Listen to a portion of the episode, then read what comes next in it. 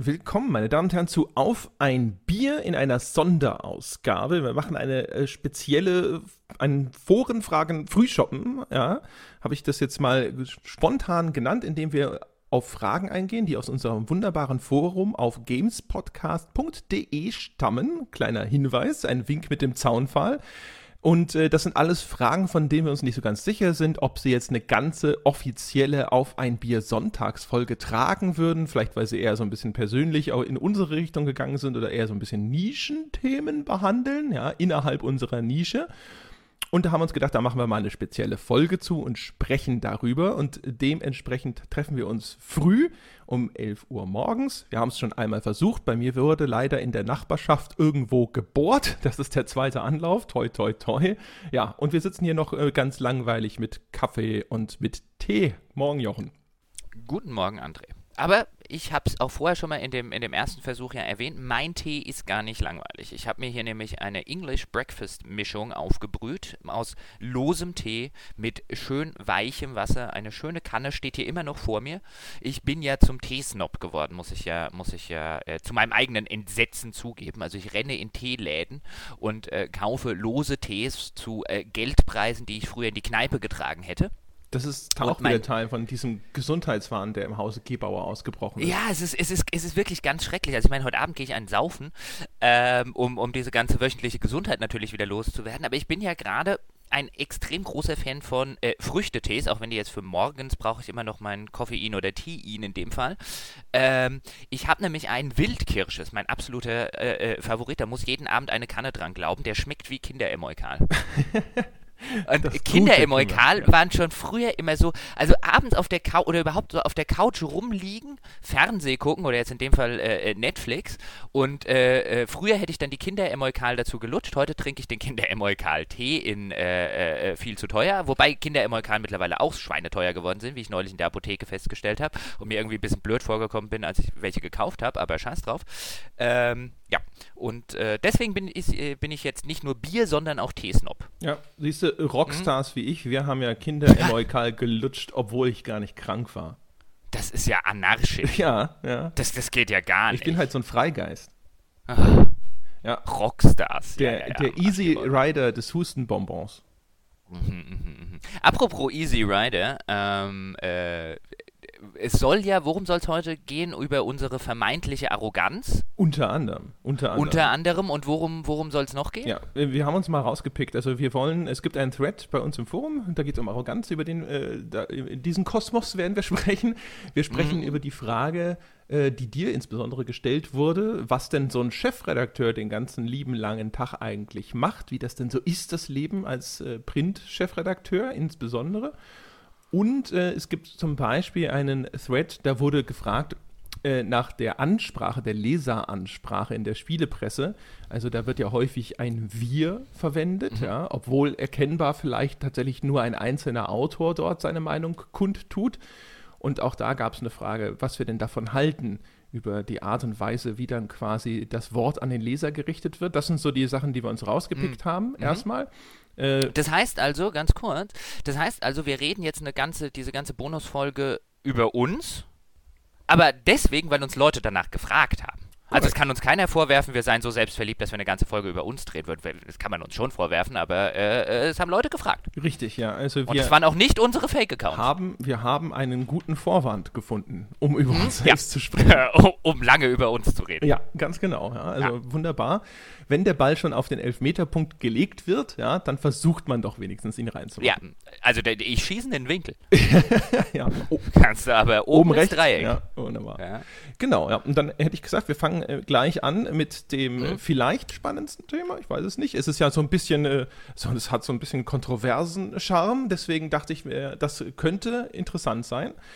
Dann können wir auch sagen, hier, die Arroganzfolge haben wir gemacht. Super. Ja. Ähm, und zwar, ich, äh, ich fasse das mal ganz kurz zusammen. Es gibt bei uns im Forum einen Thread, der heißt, glaube ich, André Jochen und die Arroganz. Und der bezieht sich in erster Linie darauf, dass bei unseren lieben Kollegen vom Stay Forever Podcast gab es unter einer Folge den eigentlich harmlosen Einwand, dass wir die ja bald in der Anzahl der Folgen überholen werden, weil deren Erscheinungsrhythmus einfach äh, deutlich größere Abstände hat mhm. als unser wöchentliches Format, ja, und das ist quasi ja einfach erstmal nur Fakt. Und dann, naja, Diskussion ist zu viel gesagt, aber darunter entzündeten sich einige Postings, in denen die Leute erklärt haben, warum unser Podcast denn scheiße ist. Und äh, insbesondere wurde kritisiert, wir seien zu arrogant. Und ich habe so das Gefühl, das richtete sich insbesondere an Sie, Herr Gebauer, ja, zeigt natürlich erstmal, was das da für eine Community ist bei Stay Forever. Ja? also wie bei uns gibt es keinen Thread, wo Stay Forever gedisst wird.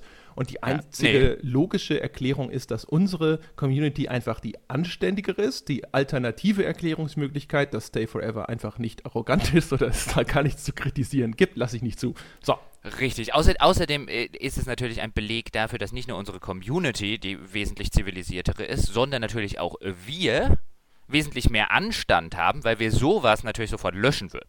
Das außerdem, ja. Wir haben mhm. ja eine harte Hand im Forum, sozusagen. Zumindest haben wir sie angedroht. Wir mussten sie bislang eigentlich, ist sie uns gar nicht ausgerutscht bisher, außer ein, zwei Mal. Ja, aber äh, genau. Ja, das Forum ist sowieso eine Oase der Diskussionskultur im Internet, weltweit. Ja. Und ich kann nur wieder mhm, empf mhm. empfehlen, ne, gamespodcast.de. Da gibt es einen ganz deutlich großen, erkennbaren Forenlink. Also wer Interesse daran hat, sich zivilisiert zu unterhalten, ja, und nicht äh, so von einer Palme zur anderen, der ja. findet dort eine ja. wunderbare Anlaufstelle. Jetzt aber genug der Eigenwerbung. Reden wir mal darüber. Ich, äh, ich fange da, ich fange vielleicht mal an. Ich würde was ganz Grundsätzliches dazu sagen. Das habe ich, glaube ich, auch schon mal irgendwo im Forum geschrieben. Und zwar warne ich äh, ein bisschen vor diesem Kurzschluss. Also ich nehme mal an, dass der Vorwurf in erster Linie dich trifft, weil du natürlich derjenige bist, der gerne mal die zugespitzten polemischen Meinungen äußert oder der auch vielleicht mal einen längeren Rant beisteuert. Jetzt muss man aber dazu sagen, dass so ein Podcast wie der unsere auch ein bisschen davon lebt, dass wir Dinge vielleicht mal ein bisschen auf die Spitze treiben und dass wir auch vielleicht eine gewisse Charakterdynamik in unserer Unterhaltung haben, wo jeder so ein bisschen seine Rolle gefunden hat. Und das heißt, ja, das ist so aus meiner Sicht jetzt erstmal gesprochen, ähm, dass du die auch manchmal unliebsame Rolle inne hast, dass du Dinge eben stärker zuspitzt. Du hast halt zum äh, Beispiel auch den Vorteil in der Hinsicht, dass du aus der Branche größtenteils draußen bist. Ja? Du musst jetzt keine große Rücksicht mehr darauf nehmen, dass hinterher jemand, obwohl ich da mich ja immer gegen verwehre, sagt, der Typ von der GameStar hat in diesem Podcast gesagt, so und so, so und so, so mhm. und so. Das ist ja so ein bisschen der Ballast, den ich mit mir rumschleppe. Ich äh, habe ja mehrfach schon immer gesagt, das ist ein Privatprojekt bitte, bitte, bitte sehen Sie das nur als die Äußerung von André Peschke, dem Menschen. Wir haben deswegen auch aufgehört, am Anfang in der Vorstellung äh, darauf hinzuweisen, dass ich aktuell noch Chefredakteur bei der GameStar bin, ja, also einer von mehreren, ähm, um einfach diese, diese, diese Verbindung so ein bisschen zu kappen.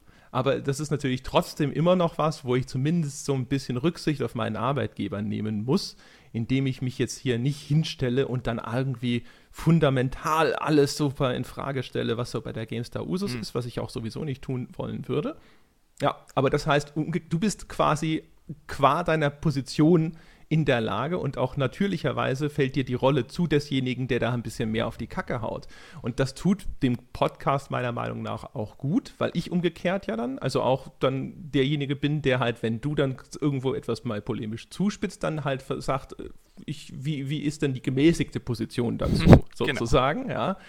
Ähm, was aber auch, finde ich, sehr nützlich ist, weil man halt auch mal sieht, wie, wenn, wenn sowas quasi mal extrem in Frage gestellt wird, fällt mir denn eine gute Antwort darauf ein? Und das würde ich erstmal grundsätzlich vorausschicken wollen, dass man da äh, zumindest so ein bisschen auch, finde ich, ja, man, ich finde, man sollte schon anerkennen, dass du dich da in eine Position begibst, die vielleicht manchmal auch einfach angreifbarer ist als meine ja, aber einerseits, andererseits Position das zu einem, zu gewissen Teil ja. Wobei ich mir das jetzt nicht auf die, auf die Fahnen schreiben wollen würde im Hinblick so ein Cut Me Some Slack oder so. Ähm, weil es ist ja auch nicht nur eine Rolle. Also es stimmt schon natürlich, was du gesagt hast, aber äh, was, was meiner Ansicht nach natürlich bei dem, äh, zumindest bei dem, bei dem Podcast ihm enorm gut tut und ihn tatsächlich zu was Einzigartigem im nicht jetzt unbedingt qualitativen Sinne, das müssen die Hörer beurteilen, sondern einfach im, vom Format her, ist, dass, dass wir hier ja nicht auf einer, auf einer Recherche, journalistischen oder irgendwas Ebene reden, sondern halt wirklich einfach zwei, zwei Kumpel treffen sich abends, trinken ein Bier und reden über Spiele, so wie wir auch über, ich meine, das war ja der Ansatzpunkt unseres Podcasts, so wie wir früher in München, wenn wir nach der Arbeit ein Bier trinken gegangen sind, äh, bei Mike zum Beispiel, uns über Spiele unterhalten haben. Und im Gegensatz dazu, und einerseits kann ich natürlich verstehen, dass es manche Leute gibt, die ein Problem haben, das zu trennen, weil wir es ja öffentlich machen. Ähm, deswegen kann ich einerseits verstehen, dass es vielleicht Leute da draußen gibt, die irgendwie da sitzen und sich vor den Kopf gestoßen fühlen, weil da plötzlich nicht so geredet wird, wie das unter Journalisten in der Regel üblich ist, sondern wie das unter Freunden üblich ist. Äh, andererseits ähm, wundere ich mich aber schon ein bisschen, dass diese Trennung äh, offensichtlich manchem so schwer fällt, weil die Sache ist ja die, wenn man, wenn man ehrlich zu sich selbst ist, also ich habe noch keinen Menschen getroffen, der in, in Diskussionen mit seinen Freunden so redet, wie das in dem Fall diese Arroganzkritiker uns vorwerfen oder gerne anscheinend von uns hätten. Wenn man sich mit einem Freund unterhält, über welches Thema auch immer, dann tut man das auf einer Ebene, in der es selbstverständlich viel, viel normaler ist, dass man zum Beispiel mal eine steile These oder eine steile äh, äh, Argumentation raushaut oder was sehr zuspitzt, einfach weil man in einem persönlichen Umfeld ist, wo man das kann. Das geht ja nur in, in entweder in Beziehungen oder, oder, oder unter guten Freunden, weil man ansonsten eben genau so aufpassen muss, was man sagt in der Öffentlichkeit. Das, also dieses, diese Gespräche, die wir jetzt zusammenführen, die könnte ich mit vielen oder mit den meisten anderen Leuten so gar nicht führen. Das geht halt nur unter Freunden. Und diese, also dass es offensichtlich manchen Leuten tatsächlich schwerfällt, äh, zu verstehen, dass wir hier genau diese Sorte Gespräch führen und genau dieses Format machen wollen, so ein Gespräch dann öffentlich zu machen, weil das tatsächlich was ist, was es noch nicht gibt. Deswegen muss man das nicht mögen. Oder muss sagen, dass es irgendwie einen Mehrwert bietet. Wir sind vielleicht der Meinung, es äh, äh täte das, sonst kämen wir nicht auf die, wären wir nicht auf die Idee gekommen, es öffentlich zu machen. Aber das muss selbstverständlich niemand teilen. Aber ich finde, man, man sollte doch zumindest aner versuchen anzuerkennen, dass das ein Format ist, das man eben nicht unbedingt eins zu eins mit sowas wie Stay Forever und Co. vergleichen kann, weil wir von vornherein halt nicht so ein Format machen wollten, sondern eben eins, was es noch nicht gab. Und eins, was uns auch aus diesem Grund wesentlich mehr Spaß macht. Ja, ganz genau. Ja, das sehe ich auch so. Also gerade auch wie gesagt, die Idee, mal frisch und frei von der Leber weg da reden zu können, ist ja auch das, was das Ganze interessant macht. Ja, also quasi so mal ein bisschen etwas vielleicht freier auch von den, den Zwängen des Berufs. Ich meine, was, ich, was mein Gefühl ist, ist ja, und da, da, da bin ich tatsächlich dankbar für Feedback immer, wenn das nicht so ist, dass wir uns zumindest immer bemühen, auch extreme Positionen argumentativ darzulegen. Mm, ja? ja? Ich glaube, dass wir uns selten hinstellen und einfach nur sagen, das ist scheiße und das war's. Wir tun das bestimmt mal in Nebensätzen, wenn wir gerade auf irgendwas zu sprechen gekommen sind, was überhaupt nicht Thema ist und wo wir ausnahmsweise nicht auf eine endlose Tangente abbiegen wollen, ja, äh, die mit dem ursprünglichen Thema der jeweiligen Folge nichts zu tun hatte. Das Problem in Anführungsstrichen ist natürlich, das ist, wie du schon sagst, es ist ein öffentliches Format, wir stellen es in die Welt und es gibt quasi vielleicht auch bestimmte Ansprüche an so einen öffentlichen Diskurs und damit wollen wir so ein bisschen ja brechen und erwarten oder verlangen oder hoffen oder bitten um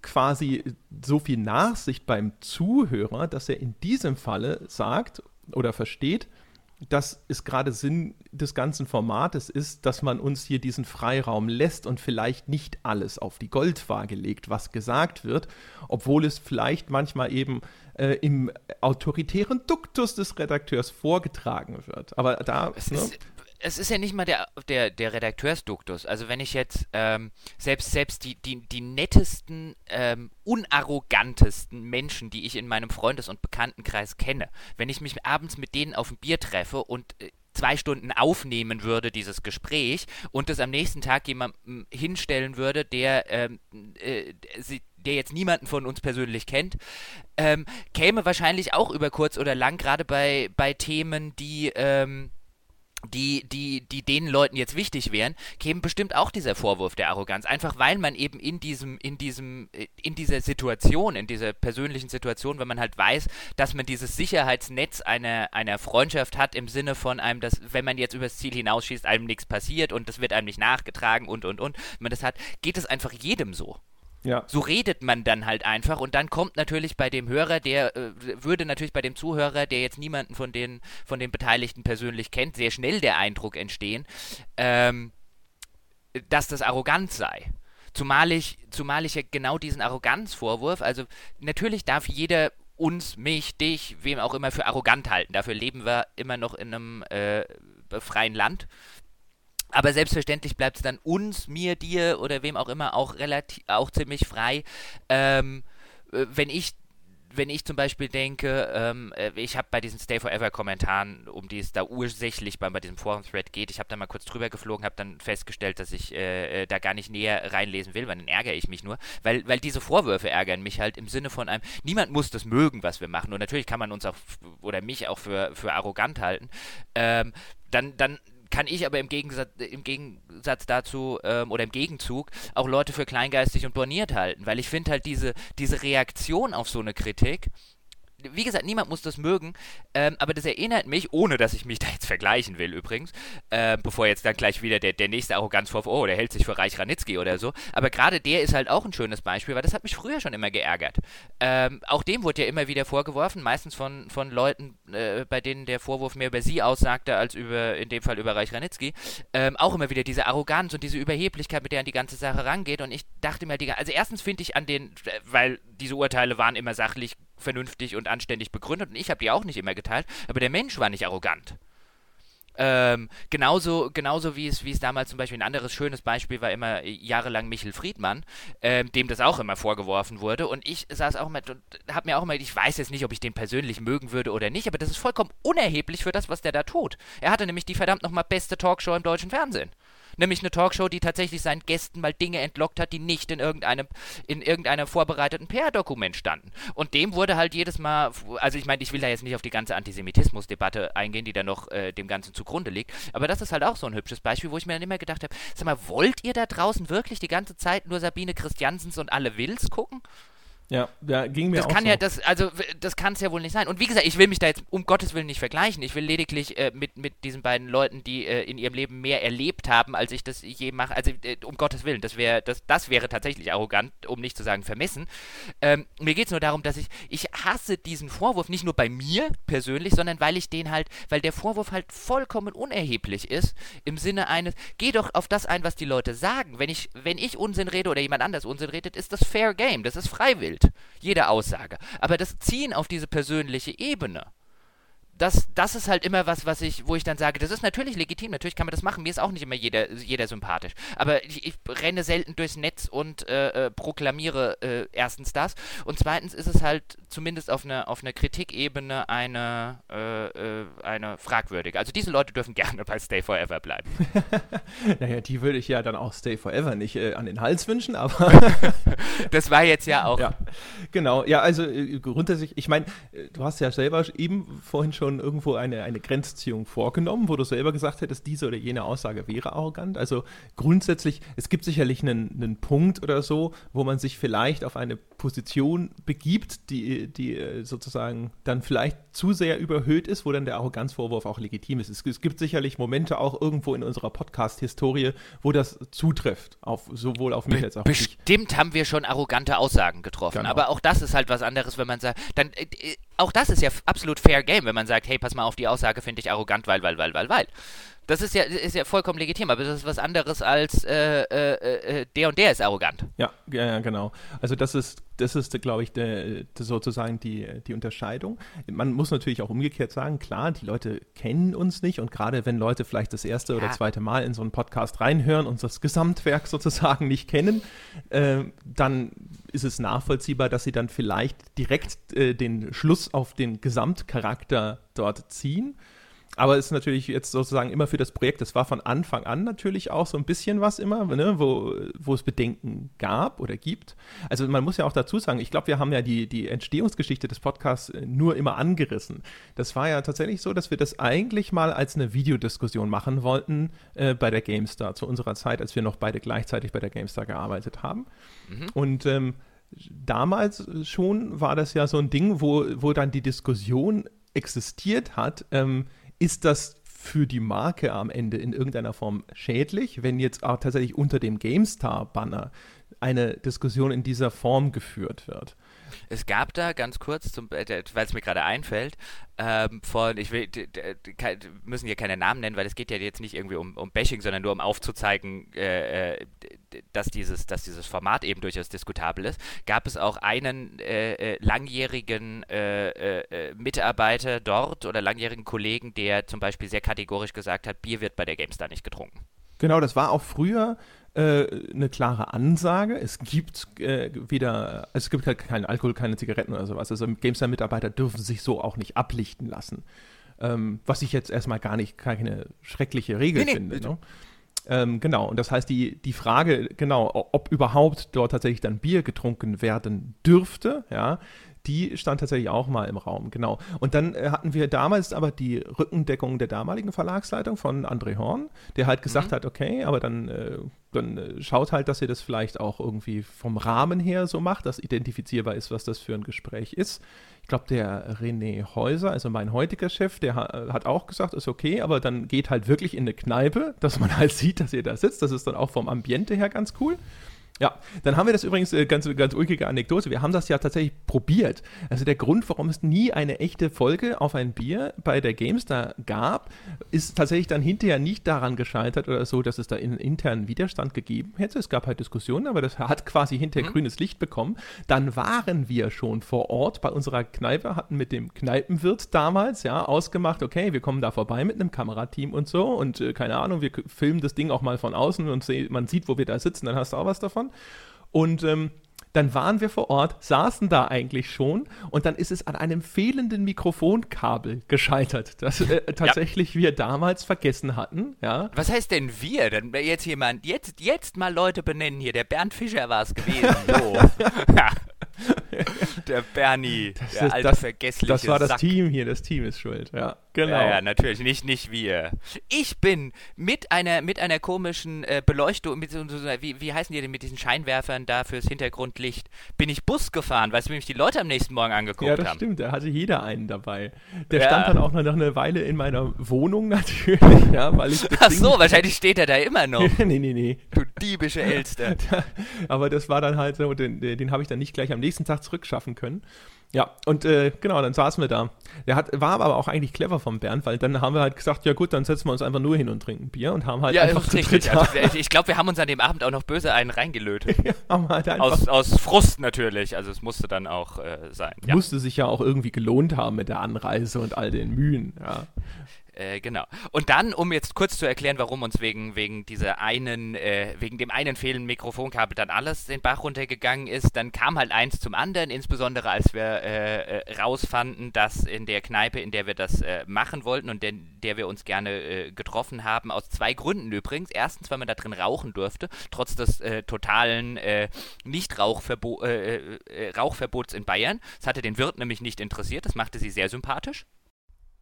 Aber wir stellten dann fest, bevor wir zweit, den zweiten Versuch der Aufnahme machen könnten, dass sie von sehr vielen Leuten besucht war, deren äh, politische Ideologie vielleicht irgendwann 1939 stehen geblieben ja, ist. Also ganz konkret saßen wir eines äh, Abends in dieser Kneipe und dann stimmte da jemand anlässlich eines Fußballspiels die erste, die erste zur Bundesliga-Eröffnung an. Also die, die, die, also ungefähr die Strophe der Nationalhymne, die man halt in der ja, Öffentlichkeit Zumindest nicht, wenn man nicht äh, als, äh, einem politischen Lager zugehörig identifiziert werden möchte, das äh, in der Regel fragwürdig ist. Ja, und das führte dann wiederum dazu, um die Geschichte kurz zu Ende zu erzählen, falls es irgendjemanden da draußen interessieren sollte, dass wir halt an dem, dass wir halt den Abend dort drin saßen, uns erstmal vollkommen entsetzt angeguckt haben und irgendwann beschlossen haben, dass Prinzipien ja nur dann was wert sind, wenn man sich auch dran hält, wenn sie unangenehm werden. Ähm, und sind deswegen nicht mehr in diese Kneipe gegangen und sind danach immer in andere Kneipen gegangen, die wir aber voll scheiße fanden, wenn man drin nicht rauchen konnte und das Bier teurer war und meistens auch sogar noch schlechter war. Und äh, die hießen dann irgendwie Richtig, alle Scheißladen. Genau. Die haben sie dann nur noch aufgeteilt in den nördlichen und den, äh, den südlichen Scheißladen. ja. Ja, aber äh, die alte Kneipe war dadurch. Ja, die äh, ist ja dann auch so scheiß Die ist ja dann auch kurze Zeit später wirklich Wir gestorben. haben sie tot gemacht ja, wahrscheinlich, genau, weil wir ja. nicht Ohne mehr unser waren. Business ist er dann ja. eingegangen. Und äh, man muss ja auch noch dazu sagen, wir waren sogar noch ein zweites Mal da für eine Aufnahme. Das war aber anscheinend an einem Tag nach einem Bayern-Spiel, wo dann der Wirt Mike einfach mal nicht da war. Der hat sich nämlich dann immer bei den Bayern-Spielen selber ordentlich zugesoffen. Und dann äh, war halt am nächsten Tag einfach mal der Laden dicht, ohne Vorankündigung. Und wir hatten da tatsächlich diesen Termin mit ihm ausgemacht. Und dann standen wir vor dem Laden und der war halt Richtig. halt zu. Und es war halt einfach keiner da. Ja. Es war natürlich auch blöd von uns, einen Termin nah, einen Tag nach einem Bayern-Spiel zu nehmen, weil äh, zumindest ich hatte ja einmal mitgekriegt, was er bei Bayern-Spielen mit sich und seiner Leber anrichtet. Ähm, ja, das, aber gut. Äh, ja, das, das aber zu, äh, so viel vielleicht zur, zur Vorgeschichte von äh, Auf ein Bier, was dann äh, da nie entstanden ist und wo du dann, glaube ich, irgendwann mal vorgeschlagen hast, äh, dann lass uns doch einen Podcast draus machen, nachdem ich schon länger bei der Genau, ich habe äh, hab halt also irgendwann da gesessen und mir gesagt, ich akzeptiere nicht, dass dieses Projekt nie äh, Realität geworden ist, ja, nachdem wir da eigentlich ja auch schon so viel Mühe reingesteckt hatten. Und äh, dann habe ich mir gedacht, dann machen wir halt einen Podcast draus. Ja, Genau, so viel mal kurz äh, zur Entstehungsgeschichte von, äh, von Auf ein Bier, wenn man so möchte. Genau, aber wir sind hergekommen. Warum haben wir das jetzt eigentlich? Wir, wir äh, kamen daher, dass es da auch damals schon die Frage gab, äh, ob das nicht schlecht für die GameStar insgesamt ist, wenn man da jetzt irgendwo ah. sitzt und dann halt aus ja. dieser sehr, sehr extrem persönlichen Warte spricht, weil natürlich, sobald das dann auch noch auf der GameStar stattfindet oder sowas, dann ist es echt noch schwieriger, das auseinander zu dividieren. Also immer dann, äh, man hätte wahrscheinlich auch dann diesen Disclaimer sogar dann explizit nochmal immer vor, vorangestellt, was ich ja bislang immer vermeide, so nach dem Motto so, hey, hier unterhalten sich jetzt vielleicht zwei Leute von der GameStar, aber das ist, spiegelt, weißt du, wie bei den, ähm, bei den DVDs, wo dann beim Directors Commentary und den Interviews immer davor steht, das sind nicht die Meinungen von 20th Century Fox und ihr seinen Partnern. Ja, genau. Ja. Äh, was ich ja, und das ist ja, jetzt hast du es ja wirklich wunderschön gesagt, das ist ja das, was mich dann tatsächlich stört, auch an dieser weißt du, ich ärgere mich ja bei dieser Arroganzdiskussion, ich ärgere mich ja nicht darüber, dass mich irgendwelche Leute, die ich persönlich gar nicht kenne, für arrogant halten. Ähm, das, das ist halt immer so ein, finde ich im, zumindest immer so ein, so ein äh, Fall dieses klassischen Satzes, was Paul über Peter sagt, sagt meistens mehr über Paul als über Peter. Ähm, sondern mich, mich stört halt diese ganze Kritikkultur. Nicht, nicht aufgrund von mir und meinem und dem, dem Podcast, den wir jetzt machen, der ist im, im Großen und Ganzen halt relativ, relativ unerheblich. Aber mich, mich stört diese, diese Disclaimer-Kultur, die daran liegt, dass, dass um es jetzt wirklich brutal runterzudeklinieren, an mangelnder Medienkompetenz liegt. Ich meine, diese Disclaimer werden ja vorweggeschickt, weil es offensichtlich bei den, bei den DVDs wirklich Leute gibt, die tatsächlich die nicht mehr auseinanderhalten können. Äh, äh, Rolle, Schauspieler, Regisseur, Filmstudio und, und, und, und, und. Deswegen wird das ja gemacht. Das machen die ja nicht aus Spaß und Tollerei, das machen die, weil die eine berechtigte Angst davor haben, dass es ihnen sonst über irgendwelche Klagen und so weiter äh, äh, wieder auf die Füße fällt. Und was mich, was mich annervt an der ganzen Sache und äh, ist, sind halt, sind halt diese Menschen, die diese Medienkompetenz nicht besitzen, aber trotzdem keinerlei Scheu haben, im Netz rumzurennen und, sich, und, und, und den Mangel an Kompetenz rauszuposaunen. Weil die sind dafür, die, die, das ist das, was dafür, was dafür sorgt. Und ich hasse diese Disclaimer, diese Disclaimer-Kultur. Ich hasse es zum Beispiel auch, wenn ich auf Spiegel Online auf einen Artikel surfe, der unten irgendwie fünf, in fünf Zeilen nochmal zusammengefasst hat, was da gerade drin steht, für die Leute, die zu blöd oder zu faul sind, ihn zu lesen. Wo ich mir auch jedes Mal denke, dann lass den Journalismus auch einfach sein. Wie willst du den Journalismus machen für Leute, die zu dumm und zu faul sind, einen Artikel zu lesen? Das geht ja, nicht. Die Leute haben ja keine Zeit. Das ist, als würde ich ein Auto machen wollen für Leute, die kein Auto fahren wollen. Das wird nicht funktionieren. Die äh, sollen die ein Fahrrad kaufen. Ähm, und das ist halt, weil, weil das siehst du halt an. Und, äh, ja, ich kann nicht mehr machen, als zu sagen, mich ärgert es nicht mal wegen uns oder mir oder unserem Podcast, weil der ist wirklich nicht wichtig genug für das Ganze. Aber mich ärgert es auch, dass das, ob das jetzt in politischen Diskussionen, ob das in, in gesellschaftlichen Diskussionen, ob das unter irgendwelchen Videos steht, dieses, dieses, dass sich die Leute nicht mehr trauen, was zu sagen, weil sie Angst haben müssen, dass irgendjemand nicht in der Lage ist, die Aussage von der Person, vom Arbeitgeber ne, ne, ne, ne, ne zu trennen, ähm, weil das Netz halt ein, ein, ein riesengroßer Müllhaufen von, äh, von Anschuldigungen und so weiter geworden ist. Das, das nervt mich halt bei der, bei der äh, ganzen Sache. Ich käme ich käm zum Beispiel nie auf die Idee, ich verstehe nicht, warum Leute das machen. Ich käme nie auf die Idee, unter einen Artikel zum Beispiel, unter einen Podcast, ist ja vollkommen wurscht, was, drunter zu schreiben, wie unsympathisch ich den Redakteur finde und warum ich, warum das alles scheiße und so weiter lese es nicht. Aber diese, dieses Sendungsbedürfnis der Leute auch noch auf Seiten, die nicht ihnen gehören, äh, not getting it. Und deswegen, äh, insbesondere wenn es dann halt auf diese, auf diese Kultur oder diese Kritikkultur der, ich ziehe erstmal alles auf diese persönliche Ebene und äh, die Leute, die tatsächlich da draußen noch eine, noch sowas wie eine Meinung vertreten und vielleicht noch irgendwie eine eine äh, äh, persönliche Kante besitzen und nicht immer nur nachfaseln, was eben, was eben alle faseln.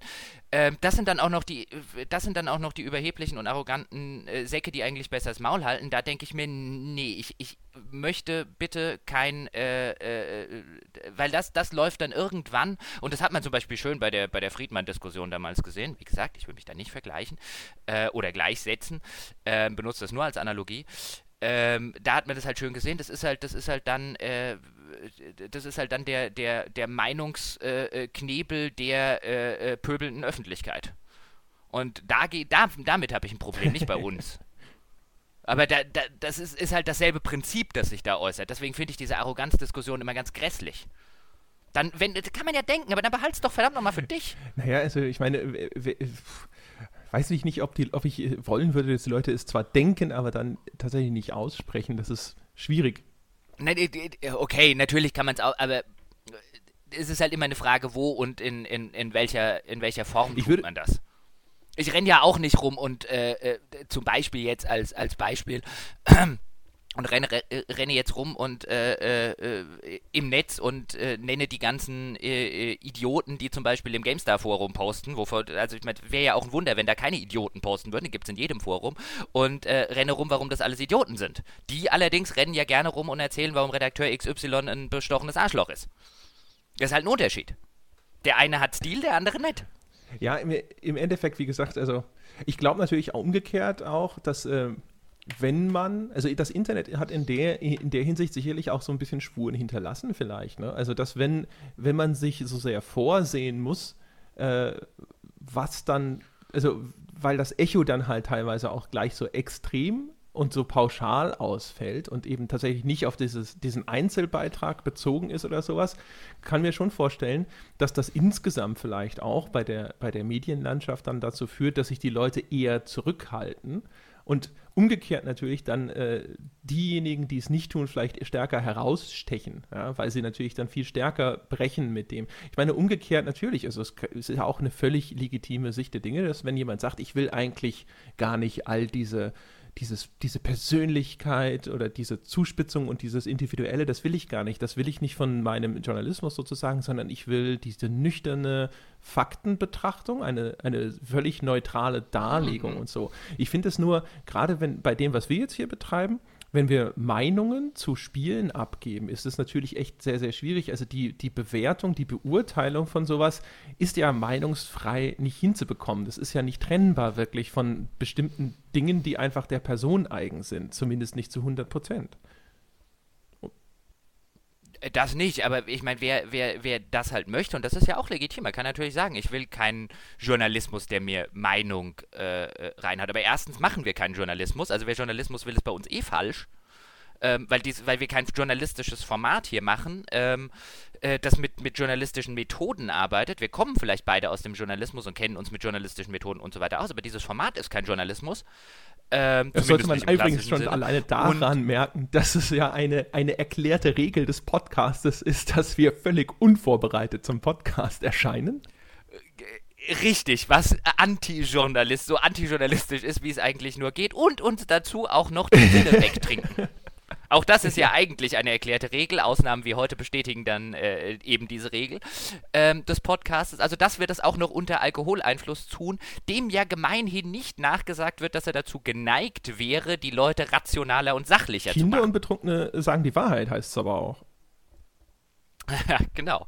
Ähm, Wobei mal vielleicht ganz kurz auch äh, hier äh, angemerkt sein soll, dass ja? wir tatsächlich nicht betrunken sind. Wir trinken nur dabei.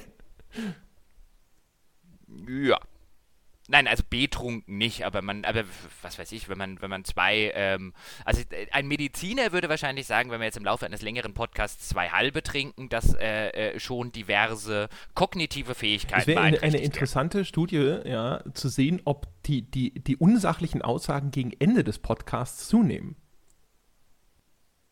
Das könnte passieren, aber auch dann wäre die Frage, tun Sie das aufgrund des Alkoholkonsums oder aufgrund, nur aufgrund des äh, fortschreitenden Gesprächsverlaufs? Ja.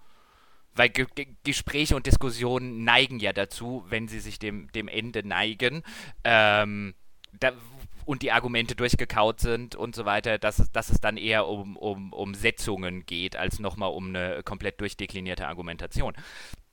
Ähm, jetzt weiß ich aber nicht, worauf wir, worauf ich, du, wer auch immer eigentlich mit dieser, mit diesem Exkurs hinaus wollte. Das ist auch immer schön, wenn man dann einfach vergessen also ich hat, wo ja man angefangen, hin wollte, weil man unterwegs so oft damit, ist. Ja. Also es ging davon aus, dass ich sagte, dass halt manche Leute quasi diesen, diesen äh, Anspruch haben, an, dass das eben eine neutrale Sicht der Dinge sein soll. So. Man, äh, vielleicht ganz kurz, bevor genau. wir das Thema abschließen, und zwar, äh, was ich ja auch, glaube ich, bei uns im Forum gelesen habe, ist, dass halt ja Leute zum Beispiel deswegen gesagt haben, dass sie die, die Witcher-Folge für eine unserer schwächsten Folgen halten ähm, das ist ja ein Ding, wenn man sich das jetzt auch anschaut zum Beispiel, also ähm, Witcher 3 ist ja zum Beispiel äh, jetzt auch, also hat auch bei den, bei den GameStars jetzt zum Beispiel im Publikumsvoting sehr, sehr, sehr eindeutig bestes Rollenspiel gewonnen und so. Es ist halt ein Spiel, das die Leute wirklich lieben. Mhm.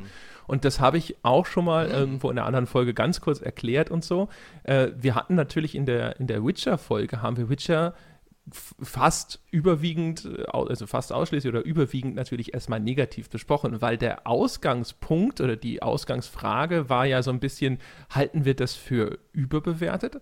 Also halt, nicht halten wir es für ein schlechtes Spiel, sondern wir haben uns ja sozusagen an manchen total überbordenden Lobeshymnen da gestoßen.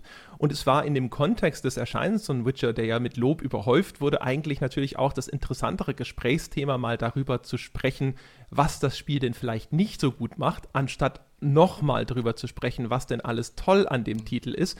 Was aber dazu führt natürlich, wenn man diese Abgrenzung betreiben möchte, also wenn man erklären möchte, warum man vielleicht nicht damit einverstanden ist, dass das Spiel jetzt eine 95 oder sonst irgendwas irgendwo bekommen hat, dass man dann sich auf die Negativaspekte konzentrieren muss, weil man ja aus, aus der eigenen Perspektive widerlegen möchte, warum eine so gute Einstufung zulässig wäre oder warum man die selber nicht vorgenommen hätte. Das führt automatisch dazu, dass man sich auf Negativaspekte beschränkt und dann kommt das Lob, an, von dem das Spiel nun wirklich auch von allen anderen Seiten mehr als genug bekommen hat, selbstverständlich zu kurz und wirkt aber dann natürlich vielleicht in der Masse so, als würde man das total runterputzen wollen.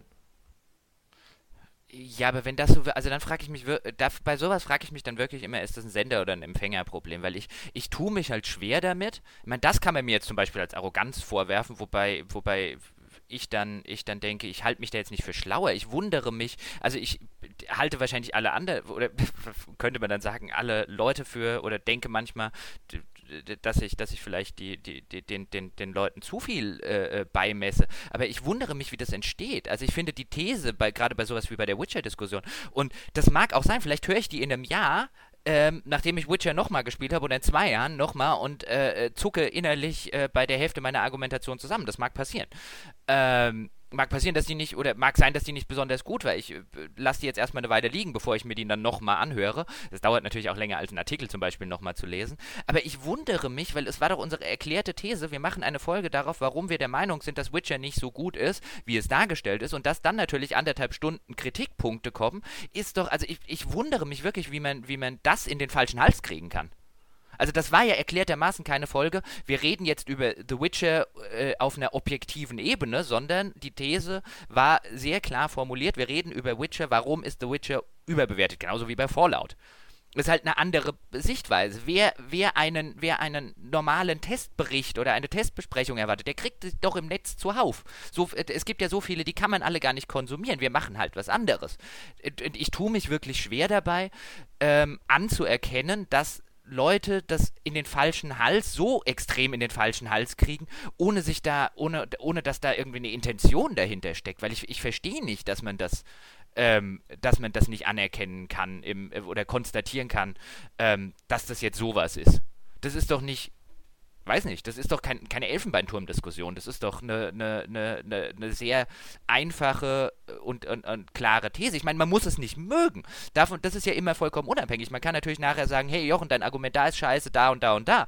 Oder man kann sagen, hey, das Format gefällt mir einfach nicht, alles fair game. Aber ich verstehe nicht, dass man dass es nicht versteht. Ja und nein. Also ich kann das äh, natürlich, also ich kann das schon nachvollziehen. Also wenn natürlich jetzt ich irgendwie anderthalb Stunden lang nur Kritikpunkte höre, dass da ein Eindruck entsteht, dass äh, wir das Spiel vielleicht viel negativer sehen, als das dann in einer ausgewogeneren Besprechung der Fall gewesen wäre.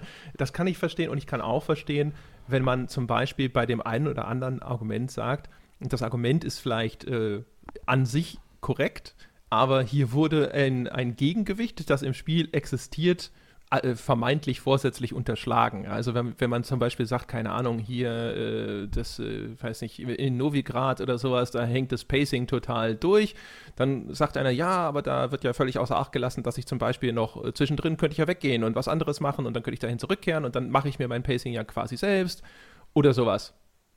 Der, der, das, das ist der, also das zweite ist ja auch eine vollkommen legitime Kritik an der, an der Kritik das kann man dann ja auch diskutieren. Also es ist ja nicht so, als würden wir das nicht machen im Forum und äh, in den Kommentaren, wenn uns jemand kritisiert auf einer, auf einer sachlichen, argumentativen Ebene, dass wir uns dazu äußern. Es ist übrigens auch nicht so, als hätten wir nicht vielleicht an eine, der einen oder anderen Stelle schon gesagt, dass die Kritiker einfach wir, recht haben. Wir haben auch, glaube ich, sicherlich schon äh, mehrfach gesagt, es, dass es, es sicher vorkommt und auch in Zukunft vorkommen wird, dass wir irgendwo mal Scheiße erzählen. Genau, aber der, der, der erste Teil, wo du gesagt hast, dass du, dass du verstehen kannst, wie der Eindruck kommt, das kann ich eben nicht verstehen. Also ich meine, ich kann konstatieren, dass es offensichtlich passiert passiert und nicht nur bei uns, sondern dass das halt offensichtlich eine Sache ist, äh, mit der man äh, als, als jemand, der in eine Öffentlichkeit geht, mit was für einem Inhalt auch immer, äh, konfrontiert ist. Aber verstehen kann ich das nicht, weil das ist, das ist so ein bisschen so, als, weil eben wir relativ oder äh, nicht relativ, sondern sehr klar machen, worum es geht und was die, was die Arbeitshypothese dieser Folge ist.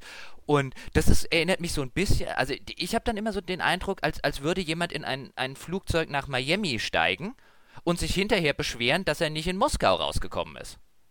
Also das ist, das ist dann halt ein, dann guck auf die Anzeigetafel. Ich verstehe das. Also ich verstehe es insofern, weil es halt wahrscheinlich eher eine emotionale Reaktion ist. Weißt du, wenn ich jetzt, nehmen wir mal an, ich hätte ein, ein Jahresgespräch mit einem Mitarbeiter und sage dem am Anfang, du, insgesamt war ich echt voll zufrieden mit dir und danach kritisiere ich den für eine Stunde. Ich glaube halt nicht, dass der rausgeht und sich denkt so, hey cool, er war ja insgesamt ganz zufrieden mit mir. da, äh, das nicht, aber wenn du am Anfang sagst, insgesamt war ich ganz zufrieden mit dir, aber ich würde jetzt gerne diese, diese nächsten 60 Minuten äh, in weniger nutzen, um über deine Stärken zu reden, weil das haben schon Vorgesetzte X, Y, Z und äh, sonst wie viel getan, sondern ich würde gerne die nächsten 60 Minuten dazu nutzen, ähm, über deine Schwächen zu reden, dann würde der Mitarbeiter das, glaube ich, schon verstehen oder müsste das verstehen. Das wäre eine vergleichbare Möglich. Situation. Ich weiß nicht, aber ob er nicht trotzdem mit einem schlechten Gefühl daraus geht. Aber. Hm? Das, das kann natürlich sein, aber mit einem, das ist ja das, was du intendiert hast mit dem Format dass er mit einem schlechten Gefühl er soll ja nicht mit einem schlechten Gefühl da rausgehen. Er soll vielleicht aber tatsächlich, also um es auf Witcher zu übertragen, mit einem besseren Gefühl für Defizite rausgehen, die vielleicht sonst nicht so klar geworden wären. Also, ja. Aber wie gesagt, also auf so dieser, dieser emotionalen Ebene tatsächlich, ja. Also man muss ja nicht so tun, als ob bei Kommunikation das äh, überhaupt nicht existiert und sagen, jetzt konzentriere dich doch mal auf die reine Informationsebene. Das kann man fordern, aber das funktioniert natürlich meistens nicht. Ähm, also so ein bisschen nachvollziehen kann ich das schon, muss ich sagen. Das heißt nicht, dass ich das äh, nicht mir wünschen würde, dass das dann äh, zumindest vielleicht auch in einem zweiten Schritt dann vielleicht wenn jemand mal zurücktritt und sich überlegt, was denn da, was das für eine Veranstaltung war, der er da beigewohnt hat, äh, dass er dann vielleicht nicht hinterher doch sagt, so, ja, okay, jetzt, äh, ich verstehe schon, was, was Sinn der Sache war und dann äh, Genau, das ist, das ist ja, das ist ja letztlich, vielleicht können wir es somit abschließen, das ist ja das Einzige, was ich, auch da wieder nicht an, äh, an Erwartungen an das, was wir machen, weil dafür ist es einfach im, im äh, äh Großen und Ganzen der Kontext einfach nicht wichtig genug, sondern überhaupt an, an Rezeptionen im, im Allgemeinen legen würde, ist doch, wenn man wenigstens anerkennt, was versucht wurde zu tun, nicht mal von der, nicht mal die Intention, ich meine, das ist ja wieder, dann wären wir in der Kunstdiskussion, nicht mehr die Intention des Autors, äh, in welcher Form auch immer, sondern die Intention des Werkes. Also in dem Fall, was, also ich finde, das ist halt das, was man, also diese Erwartung darf man als jemand, äh, der irgendwas öffentlich macht, durchaus anlegen, finde ich, dass anerkannt wird, was das, was man auch immer in die Öffentlichkeit stellt, äh, soll oder Bist will. Bist du nicht derjenige, der Ob immer man das gesagt gut hat, findet. es ist egal, was der Autor wollte, sondern man soll bewerten, was es ist. Deswegen sage ich, äh, äh, genau, aber deswegen sagte ich ja gerade, der Autor ist in dem Fall egal, aber das, die Intention des Werkes ist nicht egal. Wenn ein, wenn ein Werk zum Beispiel, ein, ein, ein Werk, das offensichtlich unterhalten will, unabhängig vom Autor, ähm, äh, ist insofern, in, in, insofern für eine Kritik meines Erachtens nach Fair Game, indem man es als Unterhaltungsliteratur äh, äh, berücksichtigt. Und es wäre relativ unfair, dem vorzuwerfen, dass es jetzt vielleicht keinen großartigen kulturellen äh, äh oder gesellschaftlichen Wert hat, wenn es offensichtlich das Werk, nicht der Autor, der Autor kann ja dabei, äh, kann ja jederzeit dabei gesessen haben und äh, er wollte einen großen gesellschaftlichen Wert, aber das Werk gibt es halt nicht her, machen, deswegen ist er vollkommen egal, aber das Werk ist halt nicht okay, egal. Okay, so rum, ja, verstehst. Also man, man kann uns natürlich auch, also genau. also man kann das Werk natürlich auch gerne unter einer anderen Linse beurteilen. Ne? Also man kann uns gerne sagen, dass unser Werk keinen journalistischen Wert hat. Aber da es den erklärtermaßen ja. ja auch nicht haben will, ist das natürlich eine Kritik, die wir gerne hinnehmen. Das, genau, das ist halt, das ist halt so ein und ich finde halt jeder, der, also der, dieses, dieses Recht, äh, um es mal so, um es mal so zu postulieren, ähm, hat, hat jedes äh, Werk und ich meine, Werk ist natürlich ein Hochbegriff, äh, hochgestochener Begriff für das, was wir hier tun. Ich, ich nehme ihn einfach nur deswegen, weil mir gerade kein, kein geeigneterer Oberbegriff einfällt, der einfach alles abdeckt. Ähm, und dieses Recht hat jedes Werk, das dann nach irgendwo nach draußen gestellt wird. Und meine Werk auch in dem Fall gar nicht künstlerisch, sondern einfach nur als mediales irgendwas. Ähm, dieses, dieses Recht, äh, zumindest als da, dass, dass zumindest der, derjenige, der es rezipiert, anerkennt, was dieses Werk will und, und, und soll, als Werk, nicht als Autor. Und äh, das, das finde ich, ist so der, der, der kleinste gemeinsame Nenner, den ich zumindest einfordern würde und wo, wo, wo ich auch, wenn, wenn, wenn ich das an irgendwelcher Stelle zum Beispiel mache, wo auch eine vollkommen legitime Kritik wäre, zu sagen, pass mal auf, äh, das will das, also wenn wir zum Beispiel irgendwo künstlerische äh, Sachen an irgendwelchen Dingen verorten würden, die nun von vorne bis hinten äh, äh, auf Unterhaltung komplett ausgelegt wäre, wenn wir zum Beispiel so eine Diskussion, wie wir sie über GTA geführt haben, äh, ähm, über äh, Call of Duty führen würden, dann könnte man uns zum Beispiel zu Recht vorwerfen, dass wir hier von der Kante des Bällen erwarten. Übrigens, vielleicht nochmal, also eigentlich sollten wir echt dringend zum Ende kommen mit dem Thema, weil es schon so lange besprochen haben. Aber ja, ja. was mir gerade noch einfällt, ist, dass es, finde ich zumindest immer, äh, bei dem Metier sozusagen, also bei der Kritik jetzt in, in unserem Falle halt Spiele, äh, wenn man so will, eine gewisse Anmaßung und Überheblichkeit und Arroganz ist quasi unabdingbar. Wir hatten da ja schon mal drüber gesprochen, dass ja ab und zu der Vorwurf kommt, dass der Kritiker selber in seinem Leben noch nie etwas so Bedeutendes geschaffen hat wie Spiel XY und so weiter und sich dann anmaßt, darüber äh, zu Gericht zu sitzen, was jetzt per se natürlich, so faktisch, wenn du so willst, erstmal stimmt natürlich, äh, habe ich noch nie etwas so Bedeutendes geschaffen wie viele der Spiele, die ich besprochen habe. Ähm, Umgekehrt ist es aber natürlich so, dass ich finde, dass es halt in der, in der Rolle, die man da nun mal ausfüllt, fast unabdingbar ist, zumindest dieses Maß an Anmaßung mitzubringen. Also wenn du, wenn du jedes Mal irgendwo diese, all diese Bedenken und all diese, diese Vorbehalte entweder mitartikulieren willst, ja, oder äh, berücksichtigen willst, ist, finde ich, keine vernünftige Kritik möglich. Du musst da einigermaßen furchtlos sein, auch vor dem möglichen Vorwurf der Arroganz, indem du dich halt hinstellst und dann aus deiner Perspektive eben diese Beurteilung abgibst. Und du musst sie halt so gut begründen, wie das in deinen Fähigkeiten liegt.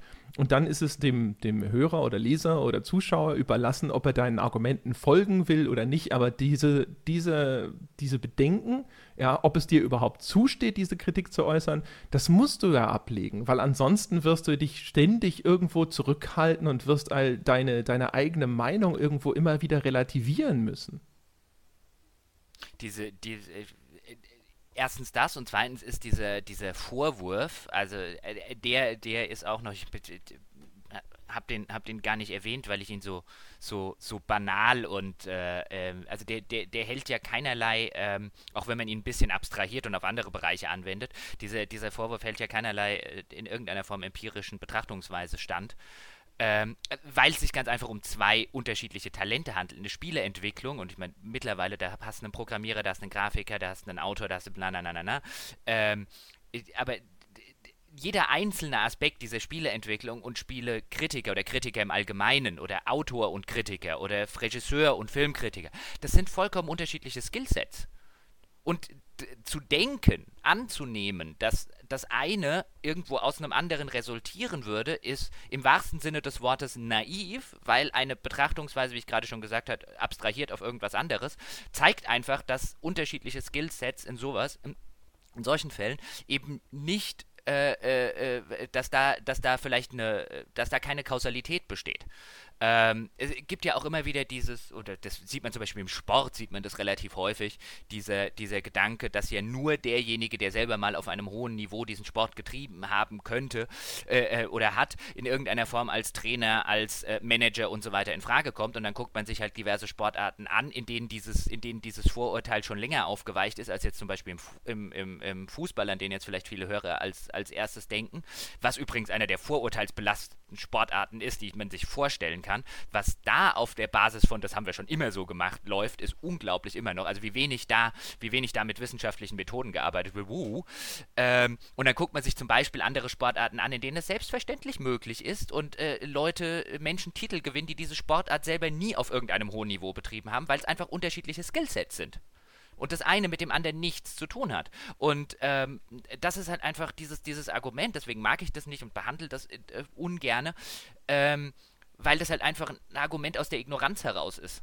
Da kennt man sich halt einfach nicht zu äh, nicht oder dann hat man sich, wer, wer, diese Argumente macht, hat sich in der Regel halt einfach nicht oft genug oder lange genug mit dem Gegenstand beschäftigt, den er hier kritisiert, um zu wissen, dass unterschiedliche Skillsets sich halt so nicht äh, äh, so nicht verargumentieren lassen. Gut, damit äh, schließen wir die Arroganz ja.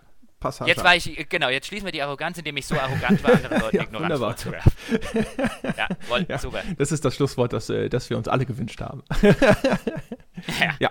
Jetzt äh, sprechen wir über das andere. Und zwar hat da ja jemand, also glaube ich, konkret auch dich gefragt, äh, wie das denn ist, so als Chefredakteur. Was treibt denn so ein Chefredakteur den ganzen Tag? Ich glaube, das war auch so ein bisschen konkreter auf äh, Print-Chefredaktion bezogen. Das hat, kam, glaube ich, daher, dass du mal äh, darüber gesprochen hast, über dieses Evolve-Cover. Ja, also welche Gedankengänge mhm. gingen da rein? Also warum ging Evolve aufs Cover und warum war das Cover so, wie es nun mal aussah und so? Und ja, da, keine Ahnung, äh, fallen dir denn auf Anhieb vielleicht andere Aspekte deines Chefredakteurs-Daseins ein, die wir thematisieren sollten? Was macht ein Chefredakteur den ganzen Tag? Das sollten wir vielleicht jetzt nicht irgendwie klein, klein abhandeln? Naja, was macht ein Chefredakteur den ganzen Tag? Da könnte man jetzt diesen, diesen, diesen alten Spruch bringen, äh, nicht viel, sonst würde er seinen Job nicht richtig machen, ähm, wenn er arbeiten müsste. Nein, ähm, ich weiß nicht, im, im Sinne von einem, was, was könnten wir, was könnten wir behandeln? Ich suche gerade nochmal den entsprechenden Kommentar, weil ich glaube, da war. Also hätten wir uns jetzt richtig vorbereitet, würde ich ihn natürlich hier sofort vor mir äh, sehen. Weißt du noch, der war auf jeden Fall ein. Der äh, war vielleicht sogar in einem anderen Comment. Thread versteckt, während du suchst oder sowas, übernehme ich hier jetzt quasi einfach mal äh, das Ding. Das Ding, äh, Problem ist, wenn wir über Print-Chefredaktion sprechen, habe ich natürlich dazu nicht wahnsinnig viel beizutragen. Ich bin ja Zeit meines Lebens Online-Chefredakteur gewesen. Also beziehungsweise jetzt bin ich ja für die Video- äh, Chefredaktion zuständig bei der GameStar. Das landet auch auf der DVD der GameStar, ist aber auch mit einem Blick Richtung Online produziert. Ähm, der Job des Chefredakteurs, äh, wo, er, wo, er, sicherlich Gemeinsamkeiten hat mit dem des, des Print-Chefredakteurs, ist natürlich in erster Linie vor allem auch bestimmte Richtungen vorzugeben ja, oder auch bestimmte Richtungen einzuhalten. Also so ein Magazin zum Beispiel, das soll ja im Idealfall einen bestimmten Charakter haben. So ein Magazin soll etwas darstellen. In meiner Zeit zum Beispiel bei krawall.de hat sich krawall.de ja immer begriffen als äh, einerseits möglichst äh, fachlich fundiert, aber in der Präsentation möglichst unterhaltsam. Es sollte halt auf jeden Fall immer so sein. Das war eine von diesen Leitlinien, die ich auch den Leuten immer, um ihnen das zu verdeutlichen, mitgeteilt habe, wenn ich einen Artikel auf Krawall lese, ist, soll das im Idealfall egal sein, worum es da geht. Der soll so unterhaltsam sein, dass selbst wenn mich das Spiel nicht interessiert, ich einfach den Text gerne lese, weil er halt witzig ist oder weil er vielleicht er Erkenntnisse enthält, die irgendwie erhellend sind, vielleicht auch über das konkrete Beispiel hinaus.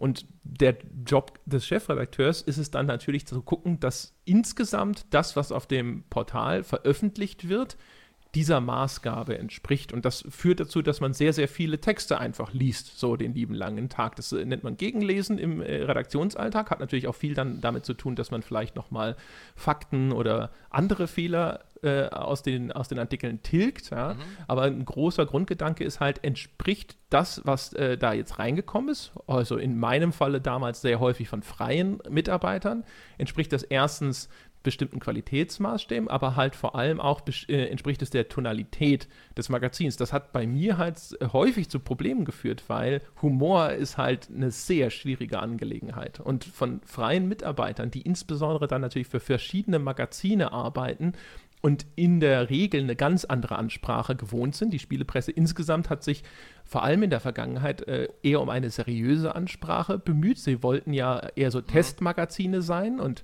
äh, haben versucht, die, das Ganze äh, so darzustellen, als würde man hier wirklich so ein bisschen wie Stiftung Warentest Dinge nach objektiv vergleichbaren Kriterien auf einen Prüfstand stellen und hat dementsprechend diese Sprache gewählt.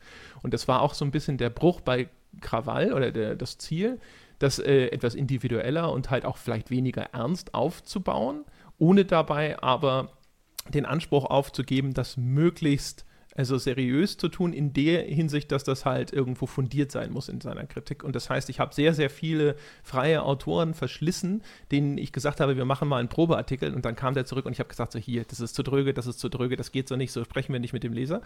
Ja, und dann haben sie es nochmal versucht und nochmal versucht und ich bin dann äh, nach re relativ kurzer Zeit zu der, zu der Erkenntnis gelangt, dass ich meistens wenn ich, wenn ich, wenn der erste Artikel nicht zumindest ungefähr in die richtige Richtung geht, dann lassen wir es gleich bleiben. Also Humor und äh, unterhaltsam und lustig zu schreiben ist etwas, das kann jemand entweder oder ich habe nicht die Zeit, ihm das beizubringen, neben, neben meinen anderen Aufgaben.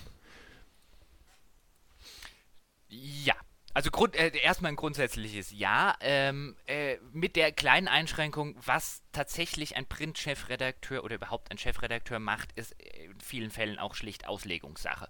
Also ich meine, äh, man hat häufig, und das weiß ich jetzt nicht nur von, von GameStar oder aus der Spielepresse, sondern auch aus, aus anderen Bereichen, man hat halt häufig so viel auf der, auf der Pfanne ähm, oder auf dem Schreibtisch liegen, ähm, dass man da eine, eine große Auswahl äh, oder insofern eine Auswahl treffen muss, womit verbringt man jetzt die nächsten zehn Stunden des Arbeitstages, weil mit einer 40-Stunden-Woche, ich wüsste, also vielleicht gibt es da draußen irgendwo bei irgendwelchen Magazinen noch Chefredakteure, die irgendwie 35 oder 40 Stunden Wochen haben. Ich glaube es nicht. In der Regel hat man halt äh, 70 oder 80 Stunden Wochen.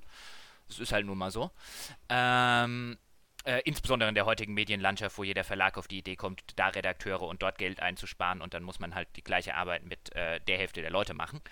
Ähm, deswegen ist es halt eine, eine äh, ist es schon eine gewisse Selektion. Was macht man denn? Es gibt durchaus Chefredakteure, die sind, äh, äh, bei denen merkt man dann halt irgendwann, dass sie, dass sie sehr viel Zeit zum Beispiel mit Sales verbringen ich rede jetzt nicht von, also nicht, dass jetzt jemand denkt, ich rede jetzt nicht irgendwie exklusiv von GameStar oder sonst irgendwas, sondern so allgemein Chefredaktion.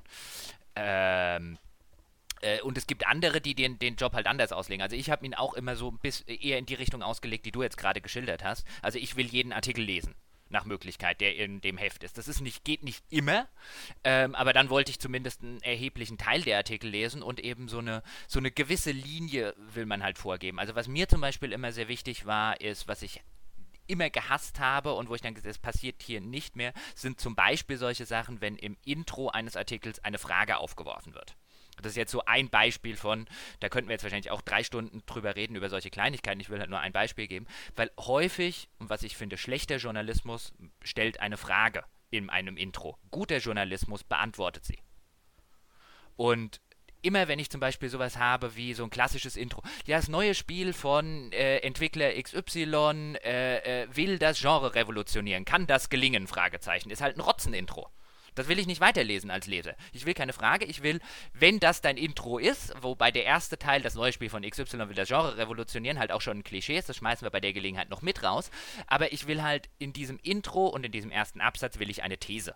Ich will, muss als Leser wissen, was erwartet mich in diesem Artikel. Jetzt sitzen vielleicht ein paar Leser dort draußen und sagen, nee, das stimmt ja alles äh, äh, äh gar nicht, ich will da ja anders machen. Aber da gibt es halt durchaus, jetzt fällt mir das englische Precedent ein, was ist denn da das Deutsche? Das wäre ja nur eine. Also da gibt es durchaus. Ähm, also es ja, also eine, es gibt durchaus eine Grundlage, warum man das so macht, wenn man, wenn man in dem, in dem, in dem journalistischen Bereich unterwegs ist. Und da gibt es natürlich auch das, das Problem übrigens in dem Fall, ich will jetzt nicht sagen, dass irgendwie alle doof sind oder so, sondern dass halt insbesondere in unserer Branche ist das halt alles Quereinsteiger. Da haben die wenigsten Journalismus von der Pike auf gelernt. Zumal das heute eh schwierig ist. Zu meiner Zeit damals noch ging das zum Beispiel bei Tageszeitungen noch sehr gut, wo man dann auch wirklich Leute hat, die einem beigebracht haben, wie, wie journalistische Grundlagen funktionieren, selbst wenn es ums Treffen der Kaninchenzüchter ging, wo man dann noch wirklich altmodische Journalisten sitzen gehabt hat, die das von der Pike auf gelernt haben. Dadurch, dass es heute, das ist heute ja für junge Leute kaum noch möglich, da irgendwie reinzukommen, weil die natürlich wegen Auflagenschwund und so weiter, wenn die überhaupt noch freie haben, dann bezahlen sie die ja gar nicht mehr oder dann kriegst du noch 5 Euro pro Foto und that's it. Ähm, deswegen nimmt das auch immer mehr ab, ist übrigens ein Problem im Journalismus. Ähm, äh, das nicht dadurch aufgefangen wird, dass die Leute Journalismus studieren, ähm, weil zumindest nach meiner Erfahrung mit Leuten, die Journalismus studiert haben, lernt man in diesem Studiengang viel, aber kein Journalismus. Ähm, das war jetzt überspitzt formuliert übrigens, bevor jetzt wieder die, die, die Arroganzdiskussion anfängt.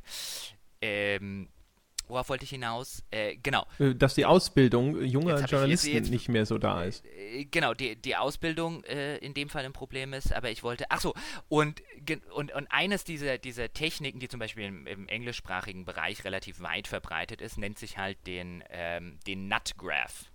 Das, das ist eine, ein, ein, ein journalistisches äh, äh ein journalistischer Kniff, in dem man zum Beispiel sagt, ähm, da kannst du kannst gern so einen szenischen Einstieg in deinen Artikel haben, aber am Ende des ersten Absatzes, spätestens da, muss die These deines Artikels stehen.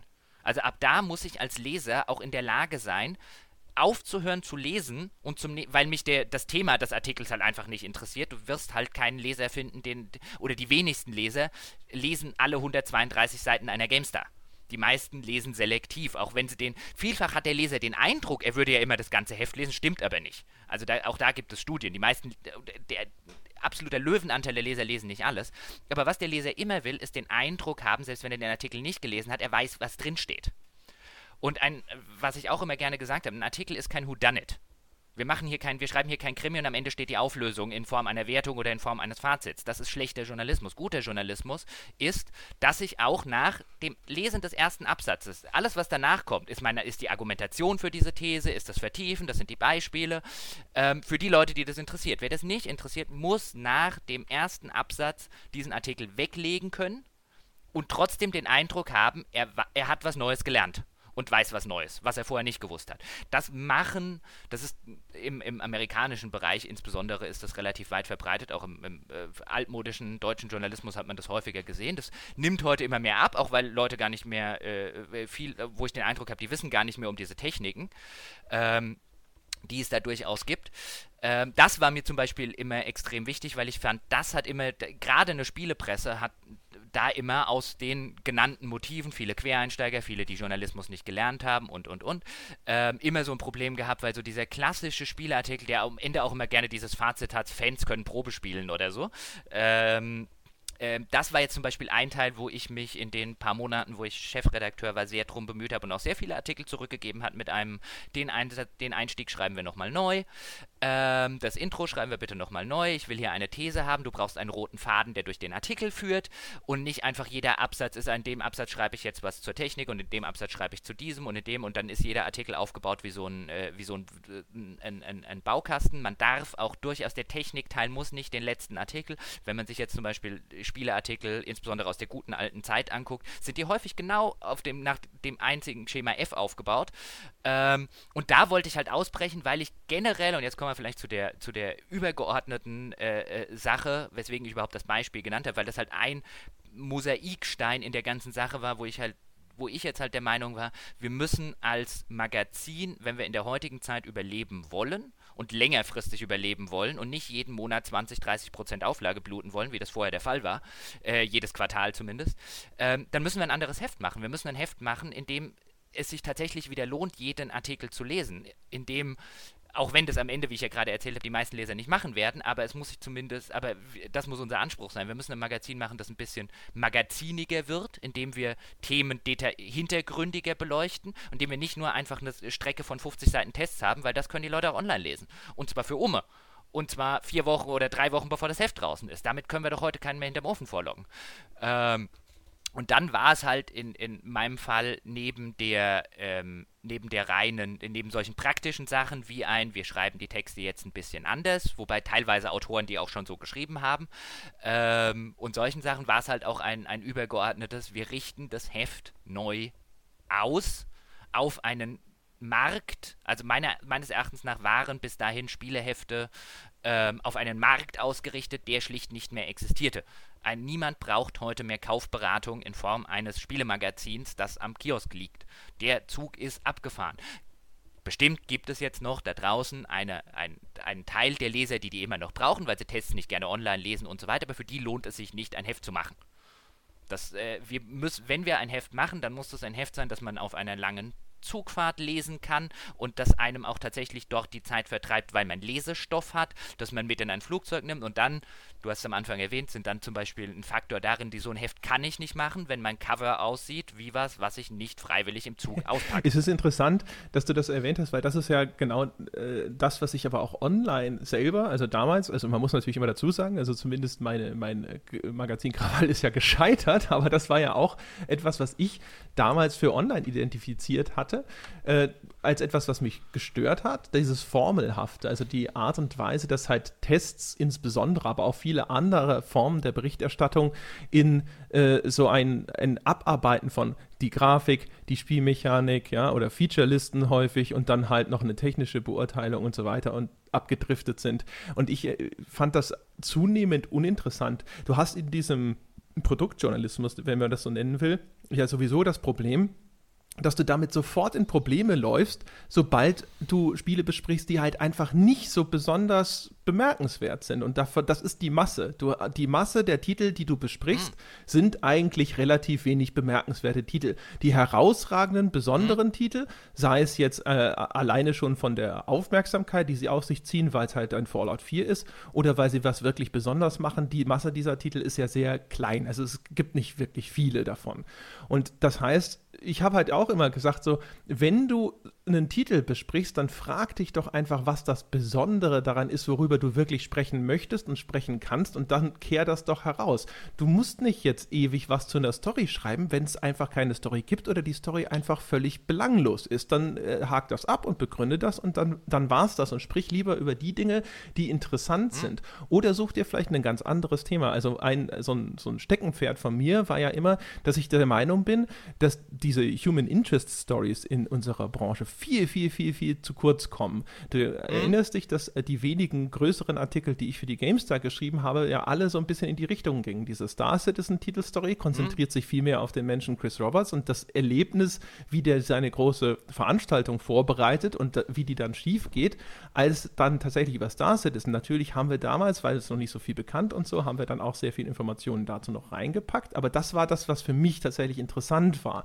Genauso auch zum Beispiel, wenn es dann darum ging, dass vielleicht bei, bei Crytek irgendwo die Finanzen etwas klamm sind, ist es interessant, was denn die Leute dazu sagen und was sind das da äh, für, für Berichte, die aus dem Unternehmen irgendwo nach außen dringen. Oder, mhm. und das ist immer noch mein Lieblingsartikel, der auf der GameStar veröffentlicht wurde, das über das, das Scheitern von Spieledesignern, die quasi einem einem Lotteriespiel ausgeliefert sind, ob sie jemals ihre Spielmechanik perfekt hinbekommen, weil es dafür keine wirklich festen funktionierenden Regeln gibt, wenn sie etwas Neues erschaffen, sondern sie müssen rumprobieren und hoffen, dass es irgendwann Klick macht und dann funktioniert und wie frustrierend das sein kann, wenn du schon mal sogar wie der Harvey Smith etwas Großes zustande gebracht hast, mit dem du ständig assoziiert wirst, nämlich Deus Ex und danach aber lauter Misserfolge kommen und ob da die Selbstzweifel, die dann daraus entstehen, ob man vielleicht tatsächlich es nie drauf gehabt hat, sondern nur Glück gehabt hat und so weiter und so fort. Es gibt so viele interessante Geschichten zu erzählen, finde ich, über das, was mit den Menschen passiert in der Branche und es gibt mhm. auch einfach sehr viele interessante Menschen in der Branche,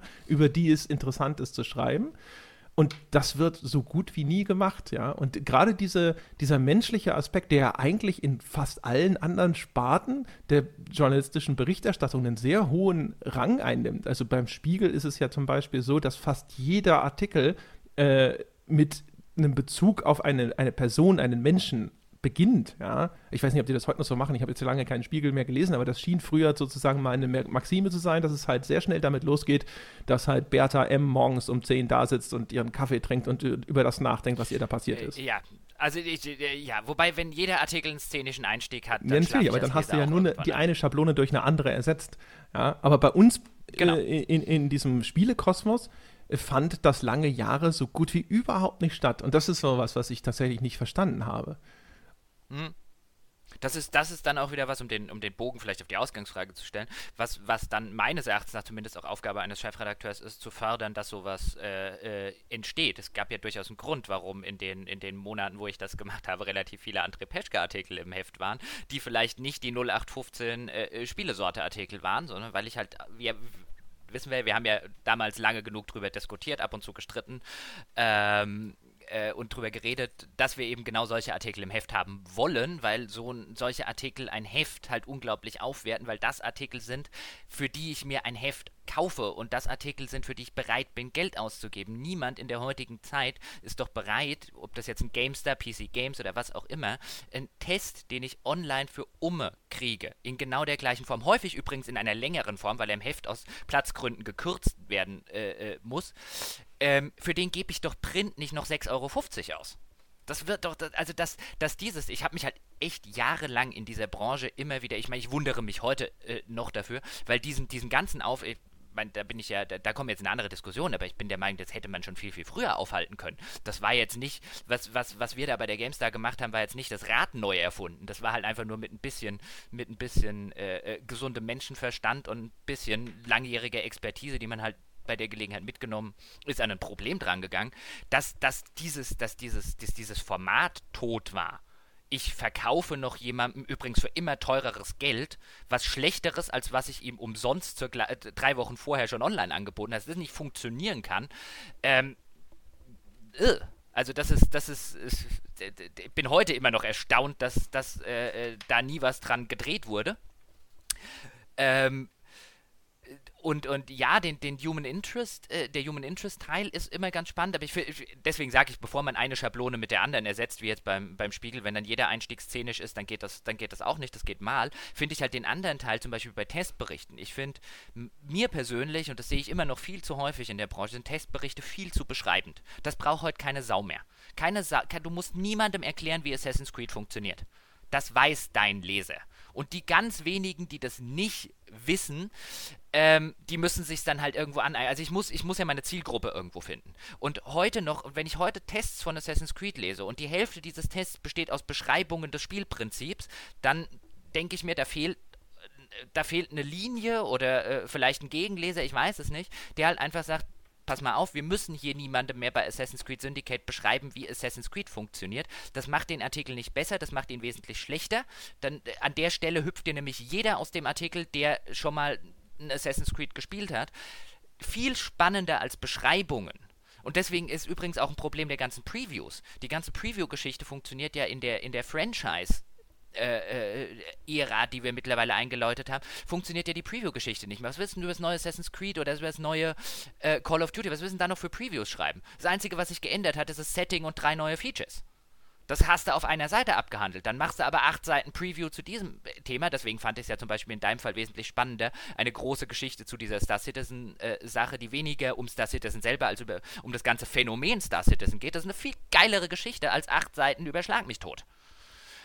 Ähm, und dieses, dieses, dieses ganze Prinzip des, des, des beschreibenden Testjournalismus, das ist kein guter, Pro das war übrigens auch noch nie besonders guter Produktjournalismus, aber den musste man früher häufig machen, weil der Leser eben keine Ahnung hatte, wie er sich das Spiel vorstellen muss. Weil alle paar Wochen ein neues Spielprinzip auf diesen Markt kam oder die Leute geguckt haben und die Entwickler geguckt haben, wie sie, wie sie diesen, den, die, die, das, das altmodische Prinzip noch eine oder drei Stufen weiter pushen. Und heute, wo du halt, wo du halt, wo die, wo die, wo die neuen Features und die Änderungen ähm, halt mehr oder weniger reingetröpfelt bekommen, brauchst du halt weder diese ganzen Features, noch brauchst du diese beschreibenden Testberichte, weil Beschreibungen sind viel langweiliger, auch noch zum Lesen, als Urteile. Das war halt der andere Punkt, wo ich dann drauf, drauf äh, äh, immer gedrängt habe, ist ein, ich will in unseren Testberichten mehr Urteile lesen. Ich will wissen, ich will weniger wissen, wie das funktioniert, ich will wissen, wie es ist. Und das nicht im, jetzt könnte man natürlich sagen, das ist doch super. Ja, natürlich, jede Bewertung eines Spiels. Letztlich alles, was wir machen, ist subjektiv. Deswegen sollten wir auch durchaus den Mut haben, zu benennen, was wir gut und was wir schlecht finden. Weil nur dadurch, weniger durch Beschreibungen, durch die Beschreibung einer Story, weiß ich nicht, ob die mir Spaß macht. Aber wenn mir ein Autor sagt, die Charaktere sind scheiße, der Plot-Twist funktio äh, mittendrin funktioniert nicht und dann, dann sitze ich davor und denke mir, okay, das Spiel kann ich vielleicht überspringen.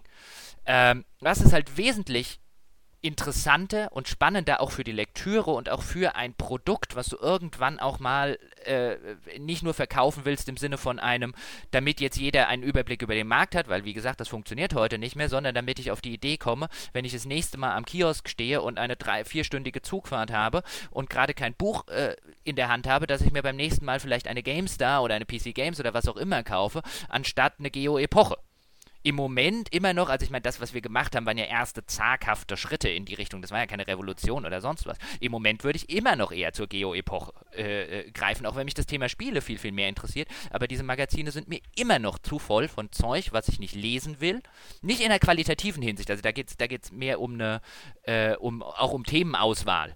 Ähm, und vielleicht auch mal irgendwo den Mut zur Lücke und den Test halt einfach nicht zu haben und vielleicht die fünf Leser, die äh, überhaupt kein Online mehr lesen, ein bisschen vor den Kopf zu stoßen, aber dafür den 30.000, die das alles schon wissen, äh, halt nicht nochmal vor, äh, Inhalte vorzukauen, die sie schon längst kennen. Also da müsste man halt einfach, finde ich, noch ein paar Schritte weitergehen und ähm, ich kann nicht beurteilen, wie das jetzt, wie jetzt eine GameStar aussehen würde, wenn ich nach äh, äh ein paar Monaten äh, nicht gekündigt hätte ähm, und ob die viel, viel weiter wäre oder nicht. Aber ich denke, da ist noch, ist noch äh, Luft nach oben. Und äh, wenn man den, den Abwärtstrend äh, stoppen will, der ja jetzt wieder eingesetzt hat, wenn ich recht informiert bin bei den IVW-Zahlen. Ich muss gestehen, ich bin chronisch unterinformiert, was die IVW-Zahlen angeht. Ich habe keine Ahnung. Also ich habe ich hab neulich habe ich mal wieder äh, äh, und auch relativ zufällig welche welche gesehen und äh, äh, habe mir gedacht, oh, da ist aber wieder, äh, ist aber wieder ordentlich. Also ich meine, ich glaube, GameStar blutet äh, äh wieder äh, äh, nicht ganz auf dem, auf dem Vorniveau, wo sie irgendwann mal waren. Äh, CBS blutet halt extrem, aber ich meine, die macht halt auch noch den, äh, den klassischen Produktjournalismus. Und das wären natürlich Vollversionen, wären halt immer App. Wo will ich in den Zeiten, auch das war jetzt zum Beispiel ein, ein Punkt, äh, über den man dann hätte reden müssen. Wo willst du mit deiner ganzen DVD, also Videos, Vollversion, wo willst du mit der DVD-Ausgabe noch hin? Natürlich ist dann, ein, ist dann immer wieder die Frage, ähm, ja, es wird bestimmt noch Abonnenten geben, die nicht zuletzt deswegen die GameStar abonniert haben, weil sie halt noch auf irgend, in, irgendeiner, in irgendeinem Ort des, des Landes äh, wohnen, in dem äh, man unter DSL irgendeine 4000er Verbindung versteht und man diese ganzen Videos halt nicht gucken kann und sich nicht einfach mal ein Spiel bei Steam runterladen kann. Aber aus einer, und also ich meine, die Leute, ich, ja, also ich kann komplett verstehen, dass die sowas brauchen, aber aus einer, aus einer wirtschaftlichen, aus einer Zukunftssicht müsste man halt auch da sagen, ich meine, das sieht man zum Beispiel an dem, an dem Runtergehen der CBS, die ja, bei denen ja die dicken Vollversionen ein erheblicher Teil der Auflage waren, damit lockst du halt heute keinen Menschen mehr hinterm Ofen vor, in Zeiten von Steam Sale. Ich meine, heute, wo wir es aufnehmen, kann ich auf Steam gehen und kann mir ein Spiel für 5 äh, äh, Euro kaufen, das vielleicht in drei Jahren mal zu einer Magazin-Vollversion wird. Wo will ich denn da damit hin? Dann hat das schon jeder, den das interessiert. Also weißt du, heute hast du ein, Assassin's Creed irgendwie auf 2 auf einer GameStar. Wo willst du denn damit hin? Also wenn mich das interessiert, habe ich das doch schon längst in irgendeinem Steam für 2,50 Euro abgassiert. Und dann willst du aber 6,50 Euro von mir haben. Also nur über, also deswegen sage ich, natürlich kann man jetzt einwenden, ja, aber die, äh, da ist ja noch mehr drin als das Spiel. Ja, ja, natürlich. Aber als Zugpferd für das Kaufen funktioniert das halt null mehr. Das kannst du morgen weglassen. Und du äh, büßt nicht nennenswert Auflage ein. Das traut sich halt dann wieder keiner. Das ist so ein bisschen die Sache, die, wenn man es wenn vielleicht runterbricht, um zu sagen, was Jochen, was hast du in vier Monaten in der, in der Games-Chefredaktion äh, gemacht, war, äh, könnte man es vielleicht runterbrechen auf den Versuch zu starten, ähm, nicht mehr alles nach dem, das haben wir schon immer so gemacht, Prinzip zu tun ob der gelungen oder ob der nicht gelungen ist, müssen dann andere beurteilen. Das ist natürlich auch immer eine, eine schwierige Angelegenheit, weil sobald du natürlich jetzt zum Beispiel sagen würdest, ja, ich lasse so eine Vollversion weg, ich glaube, dass das äh, nicht zu einem erheblichen Einbruch bei der Auflage oder so führt, äh, ist es natürlich ein Risiko, ja dass du dich irrst, ja, damit würdest du theoretisch zum Beispiel ja dann vielleicht auch Arbeitsplätze von deinen Mitarbeitern gefährden und vor allem dann äh, andere Menschen nee, ja, über dir in der Verlagsleitung müssten das dann quasi mittragen, weil äh, also ansonsten kriegen sie es ja am Ende ab. Ja, nur, aber das ist halt nur mal der Job eines, äh, den man da macht. Wenn man diesen, wenn man den Job dann nicht machen will, weil einem da der, der Mut oder die Risikobereitschaft fehlt, dann sitzt man halt das an ist, der falschen Ich versuche das nur noch mal so also, quasi, und, ne? Ja, Ja, ja, na, na, na, natürlich. Aber da der, also ich bin ja nach wie vor der Meinung, hätte man diesen Mut irgendwie vor äh, ein paar Jahre früher gehabt, dann wäre man gar nicht erst an den Punkt gekommen, an dem man jetzt ist, zumindest in dieser Presse ähm, und, in, und in diesem Ausmaße. Ähm, aber das ist eine andere Diskussion. Aber ja, natürlich. Also ich meine, äh, dass, dass es dazu eine gewisse Risikobereitschaft erfordert. Aber ich meine, ich mache ja meinen eigenen, also ich, es ist ja nicht so, als würde, als würden wir hier über irgendeine, über irgendwelche Hedgefondsmanager oder sonst was reden. Ich äh, säge mir ja, also wenn ich Unrecht habe, säge ich mir ja auch meinen eigenen Ast ab. Aber die, der, der, ähm, der, der Fall, den ich mir bei sowas halt immer denke, ist ein, ist meine, ist die der eigentlich auf jede Entscheidungsfindung, also ich bin ja kein Freund dieser Hindsight-Beurteilung äh, von Entscheidungen. Entscheidungen kann man immer nur beurteilen anhand, was konnte und musste derjenige zu dem Zeitpunkt, als er die Entscheidung getroffen hat, wissen. Und was war zu dem Zeitpunkt eine vernünftige und was war eine unvernünftige Entscheidung. Und äh, natürlich hätte sechs Monate später sein können, dass man gemerkt hätte, ähm, äh, dass die Auflage weiter einbricht, noch mehr einbricht und so weiter.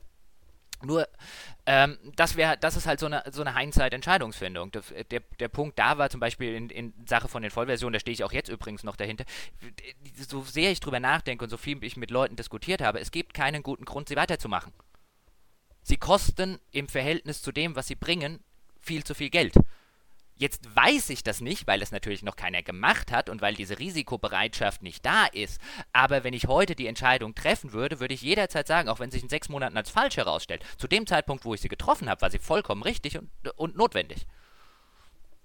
Das ist alles, was ich bei einer Entscheidungsfindung machen kann, es sei denn, jemand gibt mir eine Zeitmaschine. ja, äh, da gibt es natürlich dann sehr viele eher so auf der, auf der Verkaufsseite, wo Argumente, die jetzt, finde ich, durchaus äh, nicht von der Hand zu weisen sind, die gegen sowas sprechen. Ne? Also es gibt ja zum Beispiel einfach so einen em empfundenen Wert.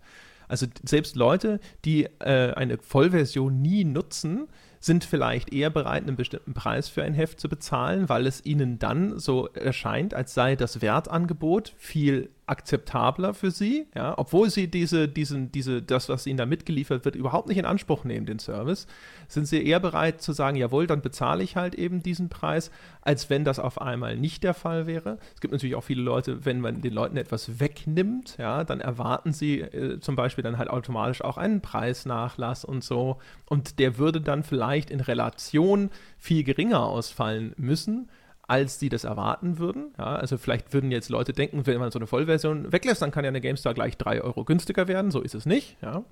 Ähm, und so weiter und so fort. Und das ist natürlich doch, kann, das, das, das ja schon. Also jetzt weniger auf GameStar bezogen als ein, dieses ganze, das, es stimmt ja, was du sagst.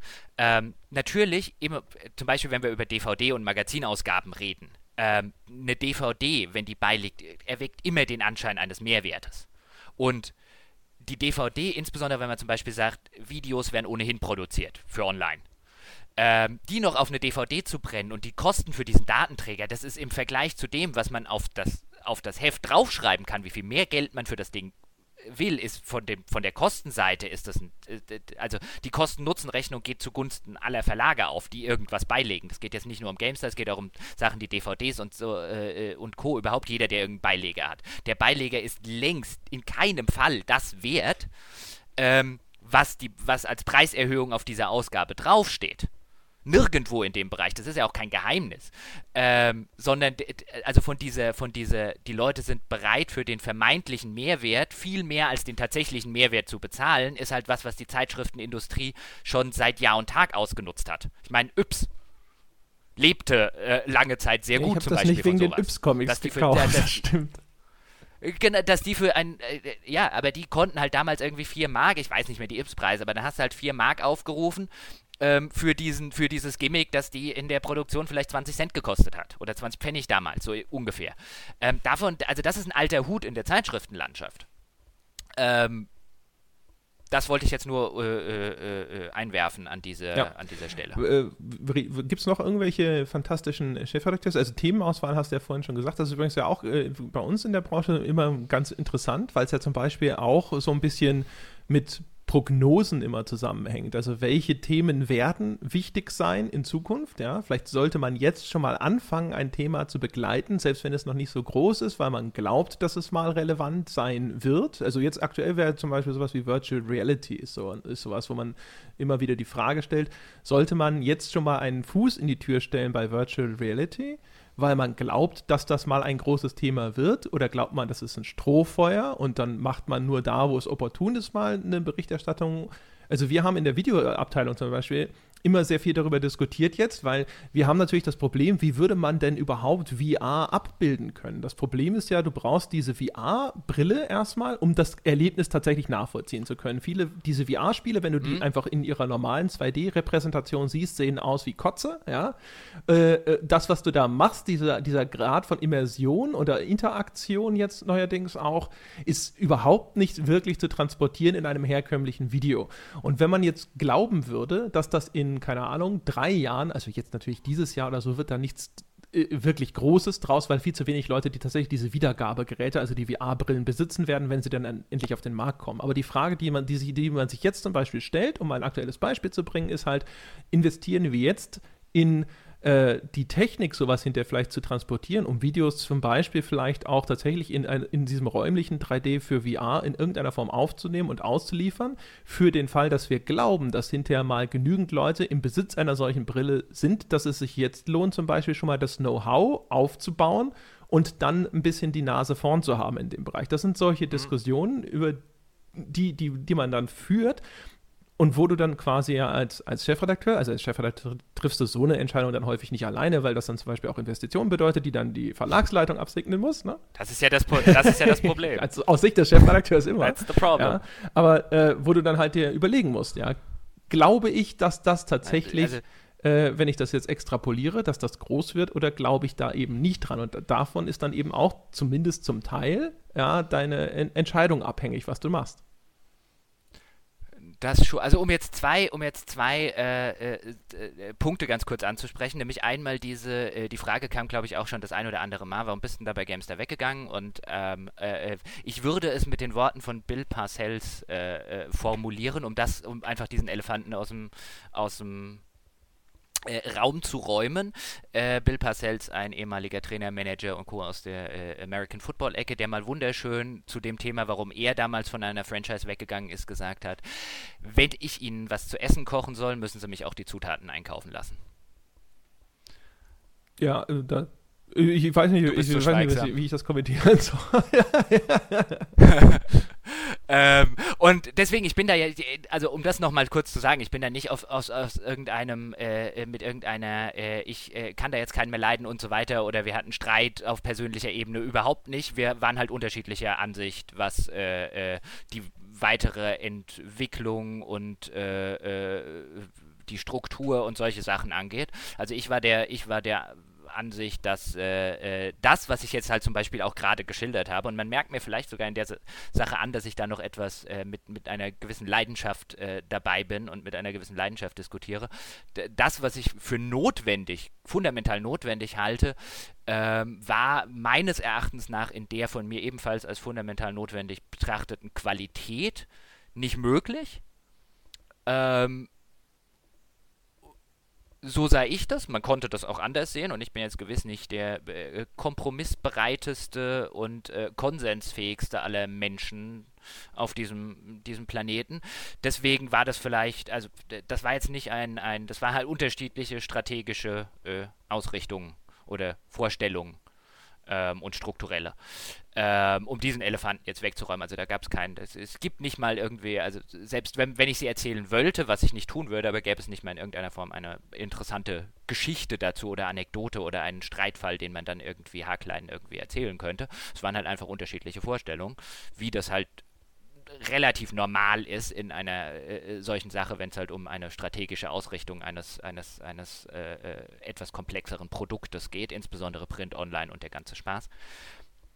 Ähm, der zweite Punkt, was hattest du jetzt gerade angesprochen? Ich habe äh, über ich Prognosen gesprochen.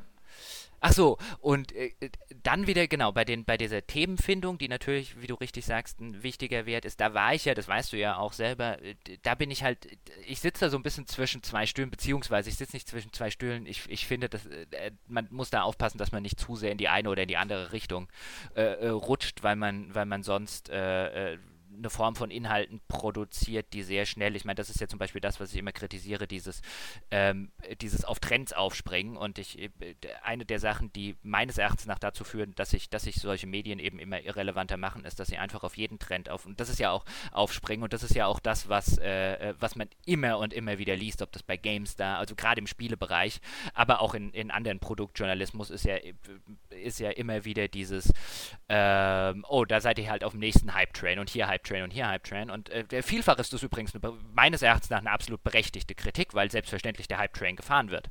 Ich meine, das ist ja das, was du gerade gesagt hast. Fahren wir den Hype-Train oder glauben fahren wir, dass der Zug drauf? überhaupt da ist? Ist äh, erstmal die Frage. Ähm, deswegen, ich finde, ich finde, natürlich kann man schlechten Journalismus machen, bei dem man Dinge schreibt, die den Leser nicht interessieren. Das wäre dämlich. Ich bin allerdings, wie du ja auch weißt, war ich zumindest auch der Ansicht, dass die Themen müssen auch uns interessieren. Also ich hasse äh, äh, und bewähle da bewusst dieses Wort, der, den Journalismus, der halt einfach und der wird immer mehr Gang und Gäbe online, der halt einfach nur noch Dinge abbildet, die halt da draußen sind und äh, dieses Ding ein, wenn, wenn dann jemand in eine Redaktionskonferenz kommt und sagt, hey, Ding ist, äh, das und das ist ein großes Thema, dazu müssen wir jetzt was machen. Das ist kein Journalismus. Den, den, äh, damit kann ich nichts anfangen, den brauche ich nicht, den lese ich nicht gerne, den will ich nicht produzieren. Ähm, weil das ist kein, also das, das, ja, ähm, damit, damit bin ich halt nicht kompatibel. Ähm, aus, aus diesen Gründen. Weil ich finde, und auch das, das war zumindest was, was, was ich versucht habe in den, in den äh, Monaten bei der GameStar in dem Fall dann tatsächlich zu tun, ist ein, lasst uns doch ein Heft machen, das wir selber lesen wollen würden. Weil das war mein Eindruck immer über Jahre, der sich gebildet hat. Ich habe irgendwann mal angefangen in der Branche, da war ich natürlich noch junger, jünger idealistischer und äh, ein bisschen ein anderer Mensch, als man dann vielleicht 15 äh, Jahre später ist. Und ich habe angefangen bei einem Heft, das ich jeden Monat gelesen habe. Und das war sozusagen mein Traumjob. Und irgendwann habe ich mich dabei ertappt, dass ich als Freier und dann als Redakteur für Hefte geschrieben habe, von denen ich ehrlich sagen würde, ich hätte da keins davon gekauft. Ich habe dafür vielleicht geschrieben und die haben mir mein Geld bezahlt, aber gekauft hätte ich die nicht mehr. Und das fand, äh, erschien mir immer dieses fundamentale Prinzip. Wir machen hier ein Heft. Und jetzt mal Hände hoch. Wer von uns wird es denn kaufen? Ehrlich gesagt.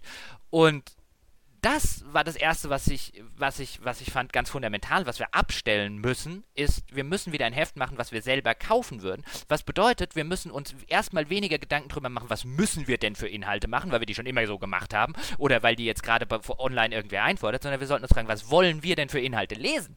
Wir.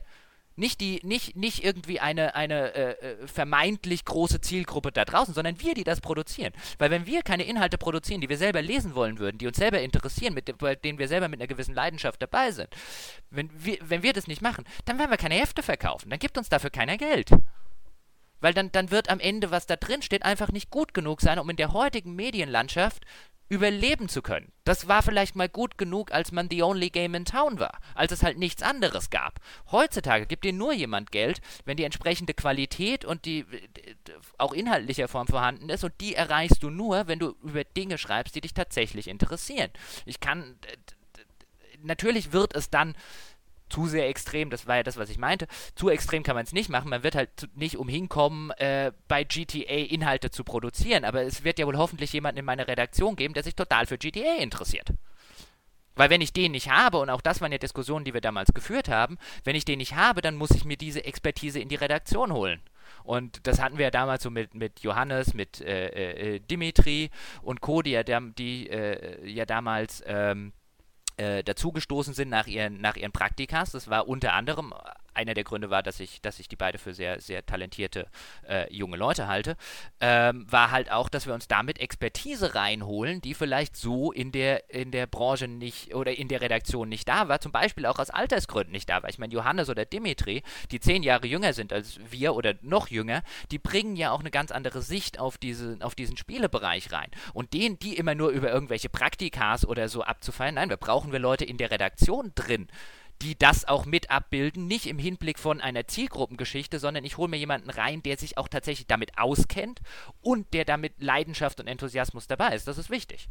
Und auch das hat, glaube ich, habe ich so ein bisschen den Eindruck, äh, jahrelang die Presse, ich meine, das ist natürlich auch immer ein, ein, ein Problem, wenn du, die, der Leser will ja immer, dass die, äh, dass die Redaktion so äh, monolithisch. Genau. Und dass die, dass die auch immer beisammen bleibt, aber du brauchst halt diese, diese, diesen, diesen, diesen frischen Input ähm, irgendwann, weil sich halt auch die Spielegewohnheiten verändern. Ich meine, dann erzählen mir langjährige Kollegen, erzählen mir halt, sie spielen abends eigentlich nur noch am iPad. Und dann denke ich mir, dann hast du aber echt ein Problem, ein, ein Spielemagazin. Ich rede jetzt nicht von der GameStar äh, notwendigerweise, sondern das hört man halt in der Branche. Und dann denke ich mir, wenn dein privates Spielen halt abends auf der Couch auf dem iPad ist, dann kannst du halt kein, kein, kein Spielemagazin, Online-Print, was auch immer. Das kannst du halt nicht machen. Dann bist du damit, dann bist du raus. Und wenn du das halt noch machst, weil du halt sagst, okay, ich habe aber die Expertise im, im, im, im fachlich, im journalistisch-fachlichen Bereich, dann musst du dir halt die andere Expertise, nämlich im, äh, äh die Leute, die halt abends heimkommen, ihren PC mit Steam, wenn du jetzt halt ein PC-Magazin machst, äh, anwerfen und einfach alles daddeln, was nicht bei drei auf den Bäumen ist, so wie wir das vielleicht heute noch machen oder früher noch extremer gemacht haben, dann muss ich mir die Expertise halt reinholen. Ja, wobei natürlich, also, äh, um mal eine Lanze für alte Menschen zu brechen, äh, oder du musst dich halt verlagern ja, auf äh, einen anderen Bereich. Also es ist ja nicht gezwungenermaßen so, dass dann derjenige trotzdem äh, über GTA schreiben muss. Der kann ja dann genau zum Beispiel das tun, worüber wir vorher gesprochen haben und dann eben seine Erfahrung einbringen, indem er größere Einordnungen von. Ja, ja, ich will, ich will, ja. genau, ich will, ich will ja nicht jeden, der jetzt über 30 ist, aus dem Magazin rauswerfen. Darum ging es ja nicht, aber ähm, ähm, ich finde es aber trotzdem nach wie vor wichtig. Also ich meine, das, das war zum Beispiel was, was mich äh, äh, länger auch in der Branche begleitet hat. Also wer, also da würde ich tatsächlich, also wenn ich, wenn ich jetzt in der, in der Redaktion sitze und ich hätte Redakteure, von denen ich weiß, dass die, wenn die heimkommen, nichts mehr spielen, dann ist das tatsächlich was, womit ich ernsthafte Schwierigkeiten in der heutigen Medienlandschaft hätte. Da kann man dann natürlich mit äh, äh, arbeitsrechtlichen Sachen und dann müsste ich auch sagen, ja, da kannst du kannst du ja nicht deswegen rauswerfen, aber das, das ist halt ungefähr vergleichbar, wie wenn ich in der heutigen Zeit einen einen Fußballredakteur habe, der halt am Samstag sich die Bundesliga nicht anguckt, weil das ist seine Freizeit, dann habe ich halt ein Problem. Das geht halt nicht. Also den, insbesondere in so einem Produktjournalismus, der es zum Teil ja immer noch ist und den du ja nicht von heute auf morgen komplett absägen kannst, brauche ich halt Leute, die auch außerhalb ihrer 40 Stunden sich wirklich für diesen Kram echt noch mit einem gewissen Enthusiasmus und mit einer Leidenschaft engagieren und interessieren. Weil sonst, sonst ist halt das Fachwissen nicht da. Das ist ja grundsätzlich immer so ein Ding. Also Ulkig, wir haben in der Folge über Piranha bald darüber gesprochen, äh, dass sich deren Spiele vielleicht damit verändert haben, wie sich ihre Lebensrealität verändert hat. Also mhm. dass das nicht mehr junge Menschen sind, die kein Problem damit haben, sich drei Jahre lang in einem Haus einzuschließen und nur für die Entwicklung eines Spiels zu arbeiten, sondern dass die inzwischen vielleicht Familien haben und vielleicht einfach mal um 19 Uhr nach Hause gehen wollen und so weiter. Und mhm. das ist natürlich eigentlich auch zu einem gewissen Grad äh, zutreffend für alles, was eben in äh, Spielejournalismus der Fall ist. Weil das halt auch was ist, zum Beispiel, wo alleine halt um halt so 40, 50, 60, 80 Stunden Spiele für die Beurteilung oder so dann durchzuspielen und so, das erfordert häufig einen freiwilligen Einsatz in der Freizeit. Also auch um sich im Genre dann auszukennen, es, ja, ja. gerade bei sowas wie Rollenspiel, wo einfach genau. enorm viel Zeit auch gefordert wird von einzelnen Titeln, die man aber vielleicht kennen sollte und verstehen sollte. Und wenn man, wenn, das kannst du als Arbeitgeber natürlich nicht einfach einfordern. Du kannst nicht sagen, jetzt äh, spielst du bitte dieses Wochenende mal dieses Spiel. Ich will auch gar nicht, dass du was drüber schreibst. Ich will nur, dass du das kennst oder sowas.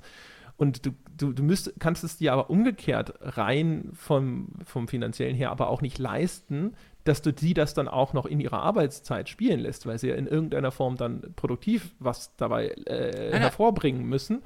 Das heißt, du hast auch da so ein bisschen das, das, äh, das Problem, dass sobald du Leute hast, die, oder wenn du überwiegend älter sind, wo es dann halt meistens eben eintritt, dass dann vielleicht auch andere Prioritäten im Leben Einzug halten, dass Leute sind, die auch eine andere Art von Werk hervorbringen.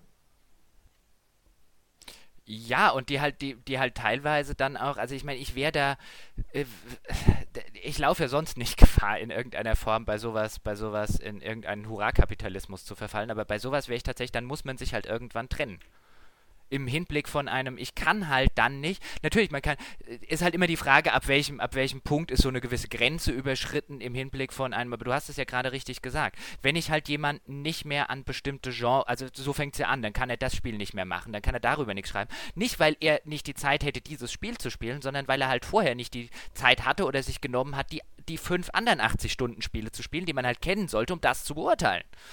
Ähm, dann, dann muss man halt an irgendeinen Punkt kommen, wo man halt sagt, dann, dann funktioniert es nicht mehr.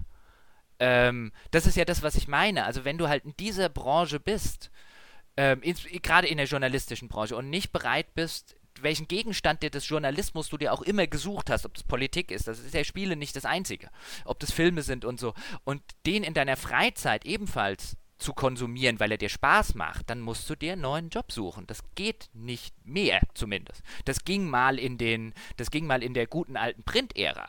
Da konnte man das alles noch abfangen, aber heute geht das nicht mehr. Sonst, sonst, äh, das, das, das ist, das ist keine, weißt das ist keine politische Ideologiegeschichte. Wenn jetzt jemand sagt, oh, das ist aber Arbeit, äh, arbeitsrechtlich, da bist du ja kapitalistisch. Nein, das ist einfach, das ist leider Gottes eine Realität. Dagegen kannst du halt nichts machen. Weil es wird da draußen sitzen Leute, ob sie bei YouTube sitzen, ob sie bei Twitch sitzen, ob sie wo sie auch immer sitzen, da sitzen Leute, die machen den ganzen Tag nichts anderes und gegen die konkurrierst du gerade. Das ist halt, leider Gottes ist das der Fakt. Ja, ich meine, das sieht man ja immer wieder. Und heute mehr äh, als je zuvor, wo du auch noch überall diese in, enormen Spezialisierungen teilweise hast. Also bei Titeln, mhm. also MOBAs sind so ein Beispiel. Ne? Ähm, das, da gibt es halt extrem spezialisierte Kanäle auf Twitch, auf YouTube und äh, wahrscheinlich auch als Webseite, wo Menschen halt in einer, einer Tiefe und mit einer Expertise über sowas sprechen, was so Allrounder in Redaktionen dann gar nicht mehr leisten können, weil man, man kann nicht jemanden quasi auf einen einzelnen Titel oder ein einzelnes Genre komplett verpflichten. Also vielleicht, vielleicht ist das theoretisch sogar möglich bei sowas Großem wie jetzt hier League of Legends und sowas, aber bei vielen anderen würde sich das nie und nimmer rechnen. Und da äh, kommt dann aber natürlich häufig dann wiederum, wenn, das sieht man ja in Kommentaren manchmal, so der Vorwurf, so ja, aber da und da, guck mal, das ist da viel detailreicher oder mit viel mehr äh, Expertenwissen besprochen. Das ist ja der Punkt, wo dann, dann Redaktionen äh, sich teilweise auch wieder historisch schwer tun, was in anderen Bereichen des Journalismus normal ist, dann einfach auch Experten hinzuzuziehen weil aus der historischen gewachsenen Perspektive hat der Redakteur des Magazins dieser Experte zu sein für alles. Ja, oder zumindest für alles, was er bespricht. Das, ja. Das, das stimmt. Und was da auch dazu kommt, also entweder sich Experten hinzuzuholen, wobei ich der Meinung bin, wenn ich mir den Experten hinzu, also in so einem Nischenjournal, ich habe ja nichts gegen Experten dazu holen, die sich mit was auskennen, um Gottes Willen, aber in dem, dann hab doch den Mut zur Lücke, dann mach halt nichts zu MOBAs. Dann finden halt MOBAs bei dir nicht statt. Du, es gibt halt einfach Leute, die kennen sich damit besser aus, selbst wenn du dir Experten hinzuziehst. Warum nicht gleich den Experten lesen? Dann, dann bist du halt in dem Bereich nicht aufgestellt. Das ist nicht schlimm. Man darf Lücken haben man muss nicht alles abbilden. Ich meine, das, das, äh, da, da, da, platzen natürlich äh, äh, äh, diversen Leuten in Online-Redaktionen immer gerne die Köpfe, wenn man, äh, wenn man sowas sagt, wie man muss nicht alles abbilden. Oh Gott, das Willen, das ist doch ein Riesenthema, das müssen wir abbilden. Nein, müssen wir nicht. Wir müssen nicht jeden Zug mitfahren. Wir müssen nicht auf jeden aufspringen. Wir machen, wie, wie wäre es denn, wir machen das, was wir gut können. Das war zum Beispiel auch immer eine Sache, äh, wo ich immer der Meinung war, ähm, äh, bei dieser, bei dieser, bei dieser PC versus Konsolen-Sache ähm, äh, wenn ich ein riesengroßes PC-Portal bin und äh, ähm, äh, die, die Abrufzahlen und Verkaufszahlen der GamePro zum Beispiel sind ja jetzt öffentlich, also da ver verrate ich ja keine Internas mit, die IVW-Zahlen online und Print kann man sich ja angucken, ähm, dann warum denn zuerst das, äh, äh warum denn unbedingt die, die Konsolenversion zuerst testen, bloß weil die zwei Tage früher da ist? Die Leute bei uns wollen doch die PC-Version. Wir sind halt nur mal ein PC-Magazin und ein PC-Portal. Warum denn? Ja, weil, weil im Internet und überall anders. Aber wir müssen doch nicht alles so machen, wie das die anderen machen. Wieso, wieso nicht auf unsere Stärken konzentrieren? Unsere Stärken liegen und unsere Einzigartigkeit. Ich meine, GameStar ist das einzige Portal wahrscheinlich weltweit, das eine solche loyale, vielleicht neben Rock Paper Shotgun, die eine solche loyale und große PC-Userbase hat. Warum die vor den Kopf stoßen, indem ich bloß um ihn einen Tag früher online zu haben, äh, einen Konsolentest hinklatschen? Warum? I'm not, äh, verstehe ich nicht. Das sind, das sind halt solche Sachen, konzentrier dich auf deine Stärken, konzentrier dich auf das, was du, was du kannst, wo du deine Expertise hast, wo du gut drin bist. Ähm, und mach das. Wobei ich jetzt nicht sagen will, dass die, um Gottes Willen, dass die äh, äh, Kollegen von der GamePro nicht gut sind in dem, was sie machen. Das so, so war es nicht gemeint, bevor das jetzt so rüberkommt. Aber das ist halt so eine, auch das war so, war so eine Sache. Lasst uns, lasst uns das machen, was wir können, worin wir gut sind, worin wir unsere Expertise haben und was wir gerne tun. Das, äh, ja, das auch in, dem heutigen, in der heutigen Journalismuslandschaft. Also man, diese eierlegende Wollmilchsau, die kann man heute nicht mehr sein. Und die will auch heute gar keiner mehr haben. Du hast ja selber schon gesagt, die Interessen fragmentieren zu sehr. Ich, äh, eine, eine, eine Games, da wird, wenn ich, wenn ich jetzt zum Beispiel äh, MMO-Fan bin und ich spiele parallel drei MMOs, wird mir eine Games da niemals irgendwas Neues über diese MMOs sagen können. Nie. Die wird, sich, die, wird immer nur Gefahr laufen, dass ich den Artikel lese und es sind drei faktische äh, äh, äh Fehler oder Ungenauigkeiten drin, äh, schlicht und ergreifend deswegen, weil der, weil der Artikel halt vielleicht noch von jemandem geschrieben ist, der, weil man, äh, der, der nicht alle 15 MMOs, um die es jetzt halt geht, in dem Vorstellungsartikel äh, so intensiv gespielt hat, dass ich mir halt denke, die haben keine Ahnung. Also jetzt überspitzt formuliert, also ich würde das jetzt nicht denken, aber ich jetzt in dem Sinne als Leser. Dann lass es weg dann mach halt, also dann mach solche Artikel nicht, bloß weil sie vielleicht viel geklickt werden können. Das schadet langfristig halt deiner, Glaub, äh, deiner Glaubwürdigkeit. Ähm, weil das kannst du nicht abbilden. Niemand kann, wenn ich jetzt Herr der Ringe online spiele, kann keine Presse, kann mir über dieses Spiel irgendwie mehr sagen, als ich schon weiß. Warum dann, warum es dann noch äh, äh, versuchen? Und jeder andere, das wäre jetzt zum Beispiel so ein Fall, und was soll ich denn jedem anderen noch erzählen, was nicht schon gesagt wurde da draußen über dieses, dieses Spiel? Ja. Das sind halt solche Sachen, die fallen halt für die, für die, äh, für die, für die Otto-Normalpresse musst du halt den Mut zur Lücke haben und zu sagen, dann lassen wir es halt weg. Ja, also ich, ich bin, da, bin da in der Sache weitgehend bei dir. Also bei diesem, es gibt dieses ewige Konsolen-PC-Ding, das ist ganz ulkig, weil das halt auch eine Diskussion ist, die, die mich auch schon seit Krawalltagen begleitet, weil man ja weiß, dass da mhm. draußen mhm. theoretisch all diese Konsolenspieler sind, aber es bislang noch nie jemandem wirklich gelungen ist, die in dem gleichen Maße einzufangen, wie das bei den PC-Lesern der Fall ist. Und es gab immer wieder Diskussionen darüber, ob der Konsolenspieler viel, so sehr Gelegenheitsspieler ist in der Masse, dass er überhaupt nicht großartig jetzt äh, Magazine oder PC, äh, PC sage ich schon, Videospielmagazine frequentiert, ja, oder ob einfach bislang nur noch nicht der Ansatz gefunden wurde, diese Leute zu überzeugen, eine bestimmte Seite anzusteuern und so weiter. Ähm, das ist ganz ulkig und ich glaube, ich habe das Gefühl, nach diesem heiligen Gral wird nach wie vor geforscht, weil eigentlich sollte der PC-Spieler gar nicht so in dieser, in, äh, in dieser Übermacht sein, sozusagen. Aber es war auch bei Krawall schon so, dass wir hauptsächlich von PC-Spielern gelesen wurden, ja, und wir haben ja dann ein eine Konsolenportal ausgekoppelt und das war viel, viel, viel, viel kleiner vom Interesse her. Ich finde umgekehrt, hm. also ich, was du, was du sagst, so vom, vom Kern her, mit dem konzentrier dich lieber auf deine Stärken und versuch jetzt nicht wirklich überall mitzumachen, weil das verwässert dich dann am Ende nur. Da gebe ich dir recht.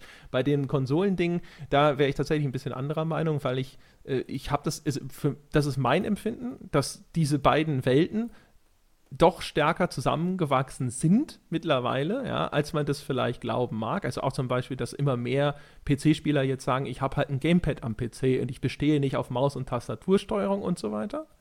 Das ist ja, das ist, das ist, das ist ja wieder, das, das nee, ist ja davon womit, womit ich damit raus will, ist, dass ich ich zum Beispiel als, als Konsument, wenn ich mich äh, würde, würde auch tatsächlich sagen, ja, äh, sag mir doch schon mal, wie diese Konsolenfassung geworden ist aber gib mir dann halt hinterher ein Update für meine PC-Version. Ja. Also ich, ich würde als, als PC-Konsument äh, sagen, wieso? Also jetzt als reiner, ich verstehe es natürlich auch, natürlich spielen dabei sowas wie eine GameStar, also bevor es jetzt, äh, man muss es ja nicht so, aber ich spiele natürlich auch solche Sachen äh, mit einer Rolle, dass du natürlich die ganzen YouTube-Abrufe äh, abru äh, äh, mitnehmen möchtest, die halt dann kommen, wenn die äh, und groß sind, wenn die, wenn international die, die, die Konsolenversion vielleicht zuerst released wird. Aber aus, aus Konsumentensicht sehe ich das nicht so. Ich will, aus Konsumentensicht würde ich jederzeit sagen, wenn ich jetzt PC-Spieler bin, nee, warum mir vorab sagen, wie das ist und dann noch mal ein Update geben? Dann ich warte lieber noch auf die, also der PC PC-Version erscheint eine Woche später, gib mir halt dann den Test. Ist okay, ich muss das jetzt nicht wissen. Wenn ich jetzt wissen will, wie die Konsolenversionen sind, dann gibt es da draußen 5 Millionen Seiten, die mir das sagen. Ich will aber von euch wissen, wie die PC-Version ist. Da will ich später kein Update dazu, da will ich, da, da will ich den Test dazu. Das ist die Version, die ich spielen will. Da würde ich, wäre ich als Konsument ja, gesagt, also da, das, das, das sind wir mentalitätsmäßig, glaube ich, unterschiedlich, weil ich will halt einfach weil nur... Da, weil da, da gibst du halt deine Einzigartigkeit auf. Das ist ja das, was ich sage. Dann bist du einer von vielen, wenn du das so machst. Dann bist du vielleicht einer von wenigen, die noch ein Update nachschieben. Aber dann gibst du deine Einzigartigkeit auf. Und wenn du gerade diese Einzigartigkeit ist, was, was du heute an, meiner Ansicht nach im Netz unglaublich brauchst, guck dir Rock Paper Shotgun an. Denen ist es einfach scheißegal, ob, äh, äh, wann sie ihren, ob die Konsolenversion später kommen. Die warten, die machen halt irgendwann ihren PC-Test. Fuck it. Und die das haben recht. jetzt aber wieder nicht mehr, nicht und mehr die der Erfolg gibt ihnen recht. eingenommen. Und für mich, also nur, nur aus meiner, meiner, meiner Warte als Leser, tatsächlich fände ich das so, weil ich will ja wissen, wie das Spiel ist und die Unterschiede zwischen PC und Konsolenfassung sind in der Regel marginal. Und wenn, sind sie technischer Natur, dass dann halt der PC-Port irgendwie schlecht ist und Framerate-Probleme auftreten oder sonst irgendwas. Aber alle anderen Sachen sind bei der Konsolenversion so weit identisch, weniger Ausnahmen natürlich, ja, dass es mir wurscht ist. Und ich dann trotzdem, aber wenn, also wenn ich auf ein Spiel wirklich warte, ja, dann will ich das auch. Und wenn es um zwei Tage geht, will ich es halt zwei Tage vorher dann schon mal haben. Und dann kannst du mir aber gerne hinterher nochmal sagen, ob das auf dem PC nochmal hübscher ist und wie das läuft und so weiter. Das, äh, das ist halt, das ist, das ist halt eine Diskussion. Auch da, da kommen wir dann, kommen wir wieder an den Punkt, wo ich sagen würde, ja. Ähm, das wird aber garantiert weniger, weil Spiele zum, und das sieht man ja mittlerweile auch, äh, äh, Spiele zum, also auch dieser, dieser Release-Fanatismus, im, äh, jetzt überspitzt formuliert, ähm, den, du, den du in dem Bereich noch hast. Wir müssen dringend zum Release haben und so weiter. Ähm, das wird immer unwichtiger. Das war früher wichtig. Da wurden Spiele tatsächlich zum Release gekauft. Das, auch das ist ja eine ne, ne, Denkweise, die über Jahre hinweg, ist ja auch noch teilweise mit dem, mit dem stationären Handel äh, und Co. mit berücksichtigt. Wenn du dir heute zum Beispiel Sales und so weiter anguckst, ich brauche, also ich als Konsument brauche die, ich kaufe mir zum Release eh nichts mehr.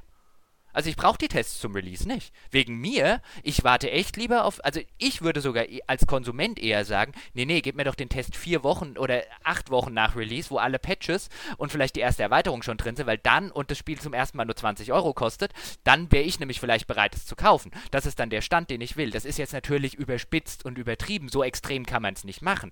Aber ich will ja sagen, da verändert sich extrem das Konsumverhalten, glaube ich, und zwar nicht nur bei mir, sondern bei sehr vielen Leuten, die sagen, ich warte, bis das im Sale ist und bis das, äh, äh, bis da die ganzen Patches drin sind und bis da die, gerade im PC-Bereich, und bis vielleicht die ganzen Add-ons und DLCs erschienen sind. Und dann ertappe ich mich zum Beispiel immer wieder, dass ich dann denke, hm, okay, jetzt ist zum Beispiel das Arkham City. Ist jetzt gerade im, im Steam Sale und ich würde es mir mal gerne angucken. Jetzt habe ich aber ein ernsthaftes Problem, weil alle Tests, die ich angucke, testen ein Spiel, das ich so nicht kaufe die Tests sind vollkommen irrelevant für meine Kaufentscheidung gerade. Ja, wobei das tatsächlich, also die technischen Probleme sind weniger geworden, aber die Warnung vor der Technik von Arkham City ist, glaube ich, nach Ja, aber ich, ich, ich, ich, ich wüsste jetzt gerne, das ist mein System. Das ist meine Grafikkarte und so weiter. Jetzt ist im Januar anscheinend wieder ein Patch erschienen. Das muss ich mir jetzt alles mühsam zusammen recherchieren. Diese Tests waren, natürlich ist Arkham City jetzt ein extremes Beispiel, aber dieser Test ist, der da jetzt steht, ist für mich, gerade als PC-Spieler, als Konsolenspieler sieht es dann wieder anders aus. Aber als PC-Spieler ist gerade als PC-Spieler ist dieser Test für mich, äh, und jetzt kann ich die Version kaufen mit einem Season Pass. Jetzt muss ich mir auch wieder zusammen recherchieren. Äh, will ich die Version für 10 Euro mehr mit dem Season Pass, ist der die 10 Euro wert? Oder kann ich auf den Season Pass verzichten? Und, und, und. Also die, die Tests, die damals erschienen sind, die sind das heute gilt ja aber für Tests immer, die sind ja immer eine in der Zeit eingefrorene Momentaufnahme von so einem Spiel. Und das würde ja nicht quasi dagegen sprechen, dann eben die, die beschriebenen Updates nachzureichen und trotzdem gleich am Anfang da eine Einschätzung zu liefern. Ich weiß auch nicht, ehrlich gesagt, also ich verstehe, wo deine, deine Meinung herkommt, dass sich das Konsumverhalten da ändert, aber zumindest jetzt auch, äh, weil ich weiß, dass du, dass du es hassen wirst, aber die, die Zahlen äh, sprechen nicht dafür. Also nach wie vor, wie die Leute lesen oder auch welchen welchen mehr an, an Aufrufen bestimmte Inhalte haben, wenn sie früh erscheinen oder sowas, spricht nicht dafür, dass da ein Umdenken innerhalb der Leserschaft stattfindet. Nein, nein, um, um, um, um, äh, das, das hätte ich jetzt auch nicht, äh, das werde ich nicht hassen. Also ich bin, ich bin halt lediglich, also ich meine, das ist ja das. Nein, aber du magst ja dieses, äh, dieses ja äh, Zahlen analytisch getrieben nicht, deswegen habe ich das vorweggeschickt. Richtig, weil man, weil äh, das mag ich ja des, also das mag ich ja deswegen einerseits nicht, weil es, weil es immer wieder Gefahr läuft, einfach in eine nicht journalistische äh, Richtung abzutrennen. Und B mag ich es halt nicht, weil das wäre jetzt halt nichts, mit dem ich in irgendeiner Form meine Zukunft planen würde. Also die ganzen analytischen Planer sitzen halt dann irgendwann in, äh, äh in drei Jahren mit einem, äh, äh, sitzen in drei Jahren da und haben halt, verdienen halt kein Geld. Das ist halt, es ist ja kein, es gibt ja kein, also da sind wir wieder bei der Geschäftsmodelldiskussion. Also die, diese ganzen Abrufe helfen mir nicht. Ich kriege ja die Reichweite nicht mehr verkauft. Der Online-Werbemarkt ist ja am Arsch die, die, helfen mir nichts. Das ist ja toll, dass ich jetzt auf der Seite, dass der Test XY mir 5 äh, Millionen Abrufe produziert, aber er bringt mir kein Geld. Also bei 5 Millionen Abrufen ich, hast ich, du schon noch ein bisschen was im Säckel. ja, okay, da, hast, da, da bleibt noch was hängen. Und ich, also wenn wir über sowas dann halt reden, wäre halt ich der Meinung, dann musst du dir halt langsam aber sicher ein anderes Geschäftsmodell. Das andere Geschäftsmodell geht nur mit einer anderen Form von Journalismus, weil dieser Journalismus, den gibt es halt schon millionenfach. Da bist du halt nicht mehr, da bist du halt nicht mehr einzigartig. Ja, also das ist ja, das ist ja dann, das wäre dann die Ecke, wenn wir dieses Gespräch jetzt weiterführen. Oh, das können wir jetzt nicht äh, aufmachen, das fasst aber ähm, natürlich, also so die, die Diskussion, ob nee. jetzt reichweitengetriebener äh, Journalismus oder das so quasi, wenn du so willst, der, der bezahlte, der klassische, ja, wo, äh, wo du das Geld dann halt eben direkt vom Leser bekommst für das, was du da so tust. Wobei der ja auch schon immer so ein bisschen äh, durch Reichweite mit subventioniert oder dann auch hinter später in der Hauptsache getragen wurde, weil ja, ist ja nicht so, dass jetzt in den verkauften Heften keine Werbeanzeigen erschienen wären und so. Aber das ist sicherlich eine, eine interessante Debatte, aber das sprengt, glaube ich, jetzt jeden Rahmen. Ja, ja, das, das, das, das sprengt definitiv äh, den Rahmen. Ähm, aber ich, ich hoffe zumindest, dass ich vielleicht so äh, äh, es geschafft habe, im Rahmen dieser Diskussion so vielleicht ein paar Einblicke in diese ursprüngliche Frage, was macht man denn den ganzen Tag als Chefredakteur, um es vielleicht um es vielleicht ganz auf den Punkt zu bringen, man führt genau ja, solche genau. Diskussionen. Genau. Ja, also man weiß zumindest, glaube ich, was der Chefredakteur und zwar wieder und wieder so und wieder den Tag über getrieben, vielleicht auch gedacht hat ja. Und ich, ich will noch mal, also weil, weil mir das tatsächlich, weil mir das tatsächlich wichtig ist, äh, ich verstehe ja durchaus, woher der, der Eindruck vielleicht äh, bei dem einen oder anderen irgendwie entsteht, dass ich da in irgendeiner Form nochmal nachtreten würde und äh, äh, oder wollte. Und ja, es gibt bestimmt Sachen, die mich heute noch stören, so wie es bestimmt Sachen auf der anderen Seite gibt, wo die heute sagen, oh Gott sei Dank ist der Gebauer endlich fort, der alte Jeden Tag. Ähm, Jeden Tag. Das ist vollkommen, das ist, das ist vollkommen normal. Mir geht es weniger ums Nachtreten. Das ist jetzt wieder zum Beispiel so ein Phänomen, wie wir am Anfang bei der Arroganzdiskussion gemacht haben. Ich könnte mich natürlich auch dieses ganzen Themenkomplexes einfach enthalten. Ähm, aber dann äh, wäre es halt eben nicht mehr dieses Format, was wir haben und auch nicht mehr diese Diskussion unter Freunden. Ja, ja. Also das ist halt, das ist halt, das ist halt fundamentaler Teil davon. Und wenn ich das jetzt schildere, dann klingt das vielleicht manchmal ein bisschen, bisschen vielleicht verbittert oder es hört sich manchmal so an wie ein die, die, die Babsäcke. Und ja, das nimmt ja jeder von seinem ehemaligen. Also ich kenne, kenne jetzt niemanden, der jemals bei einem Arbeitgeber war und nicht ab und zu in einem Gespräch unter Freunden bei dem ein oder anderen Thema sagt, oh, da haben sie mich, sind sie mir aber schwer auf den Sack gegangen. Das ist auch normal. Aber deswegen bin ich nicht, also das ist mir halt wichtig, dass ich, ich habe kein Problem mit irgendjemandem bei der GameStar, vielleicht mit einer Ausnahme, ähm, die wir auch nicht thematisieren müssen. Auch das ist normal. Also es ist eher unnormal, dass man von einem Arbeitgeber nach zwei Jahren weggeht und sagt, dass man eigentlich so gut wie jeden dort echt gut leiden konnte. So ging es mir zumindest extrem selten. Ich weiß noch, wir haben, wir haben einmal, nachdem wir, glaube ich, beide zusammen bei der GameStar irgendwie ein Jahr waren oder bei IDG, saßen wir mal zusammen, haben gesagt, es gibt hier keine Arschlöcher. Das hat uns so überrascht weil normalerweise ein so großes Unternehmen eine wesentlich höhere Arschlochquote hat. Und die ist, die war zu meiner Zeit zumindest bei IDG echt extrem gering. Ja, äh, und deswegen ist es mir wichtig, das an der Stelle immer nochmal zu sagen. Das ist, soll alles kein Nachtreten oder kein, kein sonst was sein. Und ich hätte auch nie über dieses Thema jetzt irgendwie nochmal geredet, wenn halt nicht die, die Frage in die Richtung ja. gegangen wäre. Also, wie gesagt, also für mich ist das ist es natürlich immer so, so ein bisschen unangenehm, wenn wir in diese Gefilde abdriften, weil ich dann immer so versucht bin, auch in diese Disclaimer-Politik auszubrechen, weil auch hier wieder will ich natürlich quasi dem, dem Vorsatz treu bleiben und gebe halt einfach immer meine Meinung zum Besten nur weil ich vielleicht ab und zu äh, auch eine andere Meinung habe als die offiziell vertretene Linie der GameStar, bedeutet das aber im Umkehrschluss nicht, dass ich das nicht in irgendeiner Form mittrage. Ja? Und wir sind, äh, finde ich zumindest, da auch äh, in den letzten Jahren, also letzten zwei, drei Jahren oder sowas, finde ich, hat sich recht, schon recht viel getan bei der GameStar. Seitdem ich dort angefangen habe, hatte ich immer das Gefühl, dass sich das Produkt irgendwie gewandelt hat. Das heißt nicht, dass ich immer damit einverstanden war, wie sich das gewandelt hat, ich konnte aber schon zumindest meistens nachvollziehen, warum bestimmte Entscheidungen getroffen wurden. Und alleine das, finde ich, ist schon mal echt ein Vorteil. Weil ich ansonsten, das liegt aber natürlich das, das auch vielleicht stimmt. daran, dass ich von der Außen- auf die Innenperspektive gewechselt bin, ich häufig das Gefühl habe, dass hatte, dass gerade bei diesen großen Magazinen sehr viel Stillstand am Werke war. Und das habe ich irgendwie, wenn ich, als ich dann so früher von draußen von meinem kleinen Magazin da hingeschaut habe, habe ich, also natürlich auch durchaus mit einem gewissen, äh, einer gewissen diebischen Freude, äh, hatte ich immer das Gefühl, die treten sehr auf der Stelle. Und das äh, ist nicht mehr mein Eindruck, zumindest ja. jetzt äh, so aus der GameStar-Perspektive nicht. Also äh, ist natürlich auch immer eine Frage äh, Außenperspektive, Innenperspektive. Ähm, ich, ich kann es jetzt offen gestanden, also ich meine, in der Zeit, wo wir da waren, hat man ja wir haben ja beide diesen, diesen Umbruch damals äh, tatsächlich auch neue Verlagsleitung und dann vielleicht neue Ausrichtung beim Magazin und ein bisschen neue Ausrichtung bei Online und und und, als man das alles so aufgesplittet hat. Wir haben das ja, wir haben das ja äh, äh live äh, mitbekommen. Also da kann man jetzt nun wirklich der neuen Verlagsleitung nicht sagen, dass sie nicht den, dass sie, dass sie äh, irgendwelchen Stillstand betrieben hätten. Das ist garantiert ein Vorwurf, den man, den man der, der Verlagsleitung da nicht machen kann im Vergleich zu vielen anderen Verlagen und vielleicht zu äh, äh, früheren Zeiten in dieser Medienindustrie.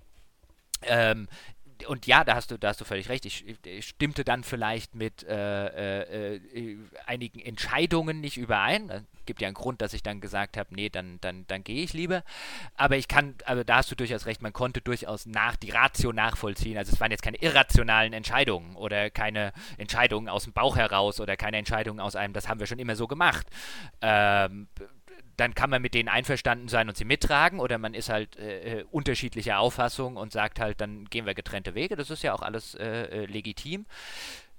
Wie das jetzt in den letzten anderthalb Jahren, ich muss ehrlich zugeben, ähm, dafür konsumiere ich Heft und Webseite zu wenig, ähm, um das jetzt wirklich weiterhin beurteilen zu können.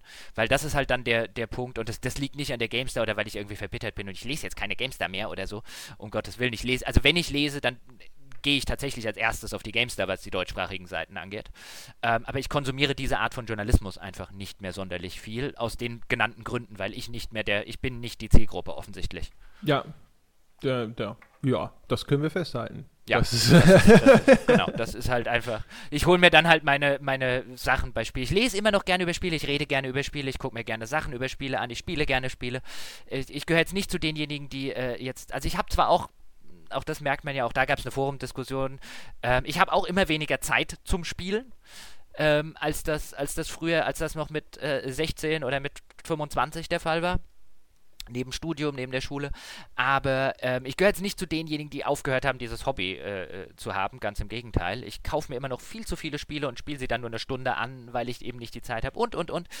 Ähm, aber wenn ich mir heute meine Informationen darüber hole, dann bin ich halt zum Beispiel Rock Paper Shotgun ist halt zum Beispiel eine der Seiten, äh, äh auf die ich gerne gehe, weil sie, weil sie Artikel haben, die ich gerne lese. Bist, also auch, auch vom, vom, vom, vom Schreiberischen her, von der äh, ungewöhnliche Sachen, äh, Tests, die mal einen anderen äh, äh, Blickwinkel einnehmen, die relativ subjektiv häufig geschrieben sind. Das ist halt die Form, die, die ich. Äh, äh, ja, bist du nicht mache. auch im Club der anonymen ab und zu For Players Leser? Ganz selten. Ich meine mich zu erinnern, Ganz dass selten. du irgendwann mal gesagt hast, dass dich da zumindest die, die, das Fazit Ja, ja, das, so das habe ich vielleicht mal vor einem das habe ich, hab ich vielleicht vor einem, vor einem, vor einem äh, äh, halben Jahr oder so mal gesagt, dass ich immer mal wieder gerne so, gerade so einen, einen, Test von dem Jörg Löbel lese, weil der gerne mal eine völlig konträre Meinung wie jetzt bei Dragon Age Inquisition und so. Aber dann gehe ich ganz gezielt hin. Also ich, ich lese vor Players, lese ich nicht regelmäßig. Also äh, das ist dann eher so ein, ähm, ein Spiel, das mir so ein bisschen suspekt, oder weil ich selber gespielt habe, wie bei Dragon Age, das überall hoch gelobt wird, was ich nicht so sehe, dann gehe ich vielleicht mal gezielt hin und gucke, was sagten mhm. da vor Players dazu.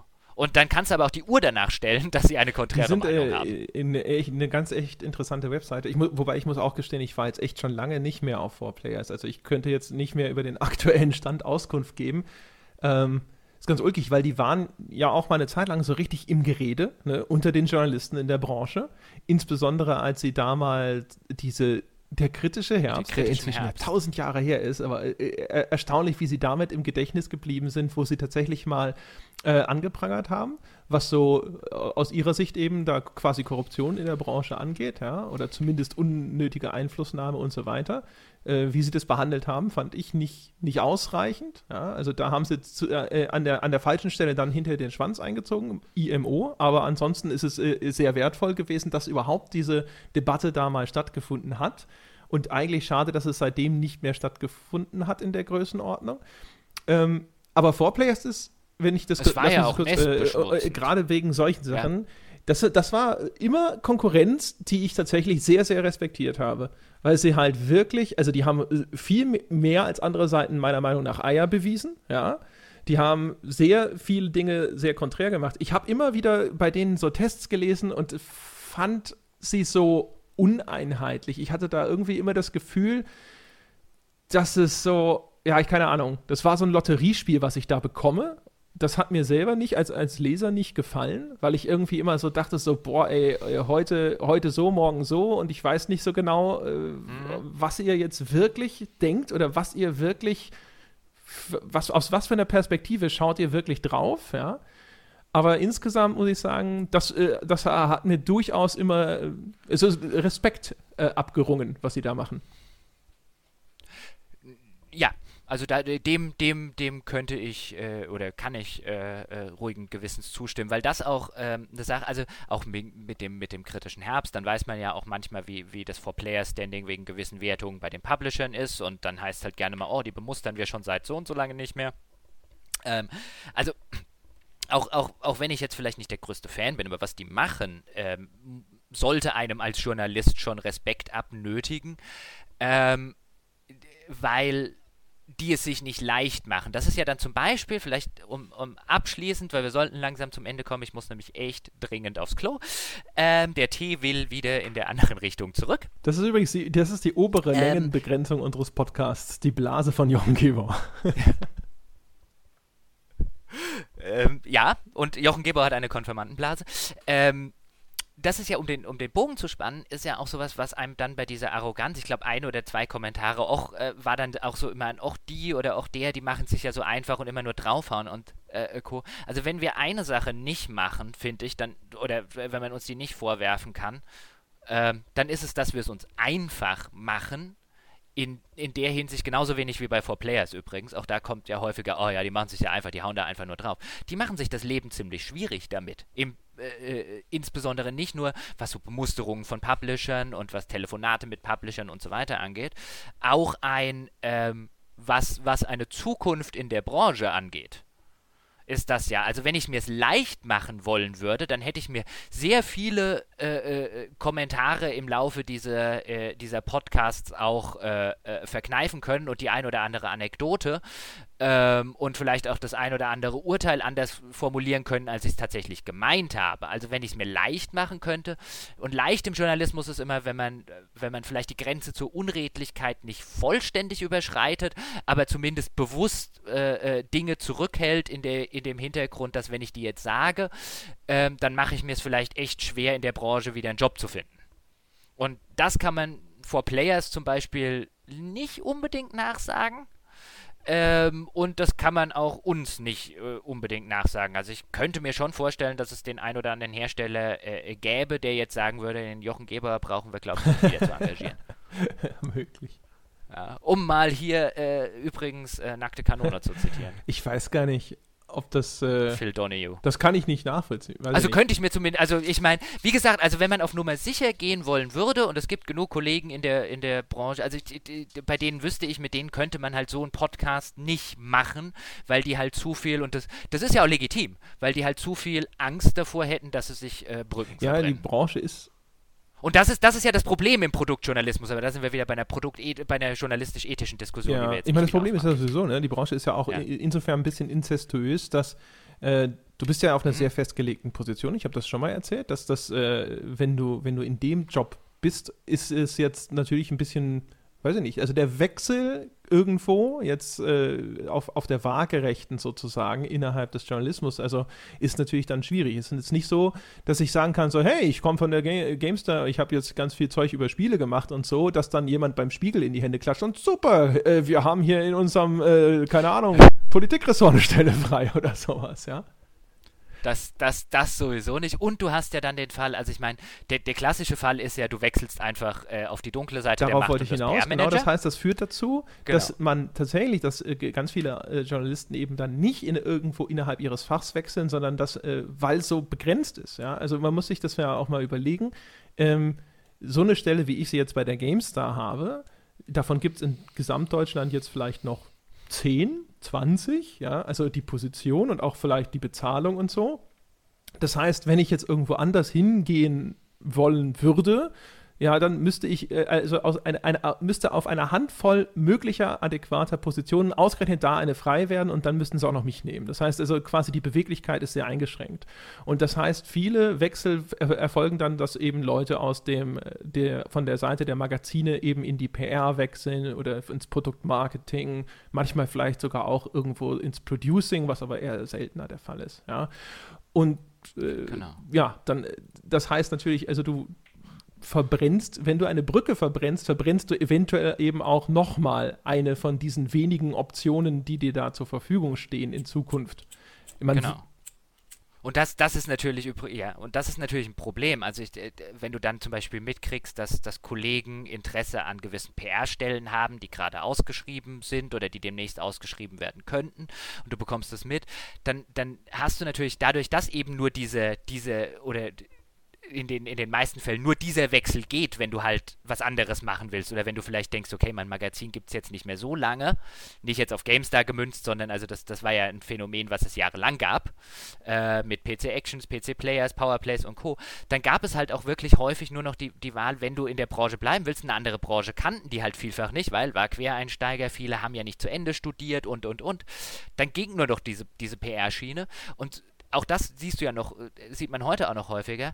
Und das ist dann natürlich ein Problem im Hinblick darauf, äh, wie du Spiele beurteilst. Also wenn deine, wenn deine Beruf, wenn du jetzt zum Beispiel in so einem Verlag an der, an der, am Ende der Fahnenstange ziemlich angelangt bist, wenn dir jetzt vielleicht auch signalisiert bekommt, okay, mehr als, mehr als Redakteur hier sehen wir nicht, dann ist die einzige berufliche Weiterbildung oder äh, Änderungschance, die du noch irgendwann hättest, wäre ja ein, okay, ich wechsle zum Publisher in die Marketing- oder PR-Schiene. So, aber wenn ich dann von dem Publisher ein Spiel teste, hm, also der wird niemanden einstellen, wo er dann zum Beispiel der Meinung war, oh, der, damals war der aber überkritisch und so weiter. Also das ist ja das Erste, was bei sowas dann vielleicht rausfallen würde. Ähm, oder was, ich, was man sich dann denken würde, dass rausfallen könnte. Und deswegen, ähm, ja, das ist, das ist äh, äh, äh, schon problematisch. Auch was zum Beispiel Themenauswahlen angeht. Ich bin mir zum Beispiel ziemlich sicher, dass teilweise Themen auch durchaus nach dem aus äh, äh, gewählt wurden, zumindest, weil man mit dem Publisher sich weiter gut stellen würde, weil zu dem will man ja vielleicht irgendwann mal hinwechseln. Das, äh, das ist jetzt weniger als Angriff auf die, auf die Journalisten, um die es da geht, gemeint, sondern mehr als ein, das ist halt in so einer incestuösen Branche, wie du es äh, gesagt hast, tatsächlich ein Problem.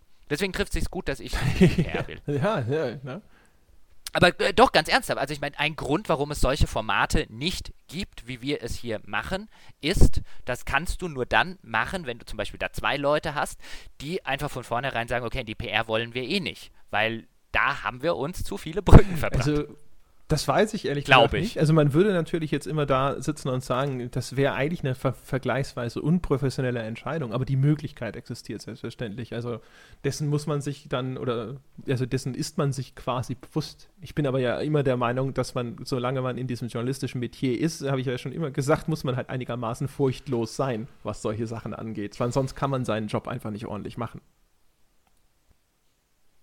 Gut, aber jetzt äh, sagt äh, die Gebersche Konfirmandenblase, ähm, dass äh, ja gleich, gleich Tilt ist, also mach dein, mach dein ja. Äh, Sätzchen. Äh, ja, ich mach's, äh, also ich, da, das ist ja quasi jetzt hier die, die echte Hardcore-Fan-Insider-Folge, von daher weiß ich gar nicht, ob ich da wahnsinnig viel zu sagen muss, aber falls jetzt jemand hier reingeschlittert ist, sozusagen nochmal der Hinweis, der Grund, warum wir das machen, sind eben die Threads und die, die, das Feedback im Forum auf unserer Webseite gamespodcast.de. Da findet man das Forum. Das Forum ist eine klare Empfehlung. Äh, auch äh, an der Stelle nochmal das deutliche Lob an die Menschen, die da bislang posten, zum Beispiel. Also ich habe jetzt erst heute Morgen äh, nochmal diese ganze Diskussion, die da bei uns gerade unterwegs ist, über diesen Kunstbegriff in Spielen und so äh, gelesen. Das ist auch mhm. wieder sehr interessant. Also auch die, die Links, die da auftauchen zu anderen Abhandlungen zum Thema und so und auch die Perspektiven, die da angeboten werden, das finde ich echt faszinierend und es ist auf einem, einem erstaunlich hohen Niveau, was da abläuft, muss ich sagen. Das ist sehr cool. Ähm, also da nochmal die klare Empfehlung und ansonsten halte ich mich hier an der Stelle, weil der, bei der Bonusfolge immer echt kurz. Es gibt die Möglichkeit, uns auf Patreon zu unterstützen.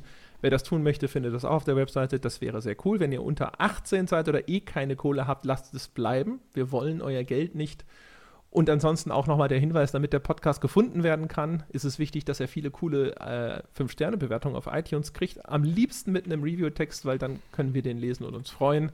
Das heißt also, wer bislang auf seinen Händen gesessen hat und sich nicht dazu durchgerungen hat, uns auf iTunes diese 5-Sterne-Bewertung zu geben, gebt euch einen Ruck, Leute. Macht es. Es gibt übrigens auch einen Foren-Thread, wie man sich bei iTunes, glaube ich, anmelden kann, um diese Bewertung zu machen, ohne irgendwo Kreditkartendaten anzugeben, inzwischen. Ha. Das sollten wir vielleicht irgendwann mal erklären. Ja, ich glaube, das. Ach, oh, eine ja, Sache noch, das äh, hätte ich jetzt beinahe vergessen, genau. Wir, äh, wir werden immer wieder gefragt, ähm, wie man uns denn Bier zukommen lassen kann. Die Leute wollen uns ja gerne immer mal Bier schicken auch. Und das finden wir natürlich cool. Äh, wir sitzen ja beide inzwischen so auf kleinen Vorräten von Leserbieren, aber davon kann es ja nie genug geben. Mhm. Und äh, bevor, also da Jochen ja nicht alleine wohnt, sondern mit Familie sozusagen, scheut er sich so ein bisschen jetzt hier irgendwo public einfach mal seine Adresse rauszuhauen, was man ja verstehen können sollte. Ähm, und solange Jochen aber noch keinen, keinen, wie sag, was habe ich vorhin, vorhin habe ich es dir noch erklärt, wie es heißt. Packstation, genau, keine Packstation. Packstationsadresse hat, äh, ist der probate Weg, sich einfach privat an dich zu wenden. Du checkst deine jochen at gamespodcast.de E-Mail-Adresse. Ja, da kann ja, man einfach mal anfragen, den Herrn Gebauer, und dann wird er meistens recht freigebig sein. Ja, und mir kann man das einfach in die Firma schicken, sozusagen. Also äh, an die, äh, an meine GameStar-Adresse, das ist der einfachste Weg, weil ich ja tagsüber dann eh nicht da bin, um Pakete anzunehmen. Das heißt also da einfach an Webidia Gaming, zu hinten André Peschke, Riedlerstraße 55, 80339 München, 80339. So, genau. Und dann kommt das bei mir in der Redaktion an. Das ist der, der einfachste Weg da. Das heißt also, da freuen wir uns natürlich sehr. Das, äh, weil wir das immer wieder gefragt wurden und weil wir Bier mögen, sagen wir das an der Stelle mal. Genau. Äh, unbedingt. Und äh, vielleicht noch ganz kurz zum Abschluss. Äh, äh, ich hatte das auch im Forum schon mal entsprechend angedroht. Ähm, wir werden diese Form der Bonus-Episode unregelmäßig durchaus weiter auf dem Schirm haben. Also wenn weiter Gespräche, Fragen existieren, ähm, bei denen wir sagen, okay, eine ganze Folge wie jetzt zum Beispiel zweieinhalb Stunden nur über uns zu reden, wäre uns für eine normale Folge etwas suspekt erschienen. Ähm, das äh, muss nicht jeden unserer Millionen Hörer da draußen interessieren. Ähm, auf jeden Fall schreibt uns äh, weiter in die Kommentare oder ins Forum, was euch unter den Nägeln brennt als Fragen. Dann werden wir bestimmt mal wieder eine solche Episode machen, wann auch immer es uns ja, in den Kram passt. Genau, so sieht's aus. Und das war's jetzt. Ja. Ich glaube, es ist die längste Folge bisher. 2 Stunden 15, um Himmels Willen. Meine Damen und Herren, wir hören uns am Sonntag. Schrecklich. Aber sie, sie kostet nichts und ist Bonus, also sollen sie sich nicht beschweren, dass es ja, zu lang genau. ist. Genau. Was nichts kostet, ist, naja. Das wäre es noch. Dass die Bonusfolge zu lang noch. ist, das wäre es noch. Hat sich übrigens einer gewünscht, dass wir, jetzt rede ich berlinerisch, ähm, dass Ach, wir mal eine Folge auf Hessisch machen. Ja. Versteht wieder Kassau. Das müsste ich ja auch zusammenfaken. Versteht doch keiner. Und meine Kollegen wollen sich immer die Pulsadern auflagen, wenn ich anfange, bayerisch zu reden. Also angeblich. ja. Ich könnte ja einfach mal so, ganz Volk, könnte ich einfach mal so ein bisschen hessisch. Und du redest einfach ganz normal weiter, verstehen sie wenigstens 50% von uns. Ja. Könnten wir ja mal machen. So, Alla. jetzt aber. Das war's. Rausschmeißer, meine Damen und Herren. Ja. Bis Sonntag. Ciao.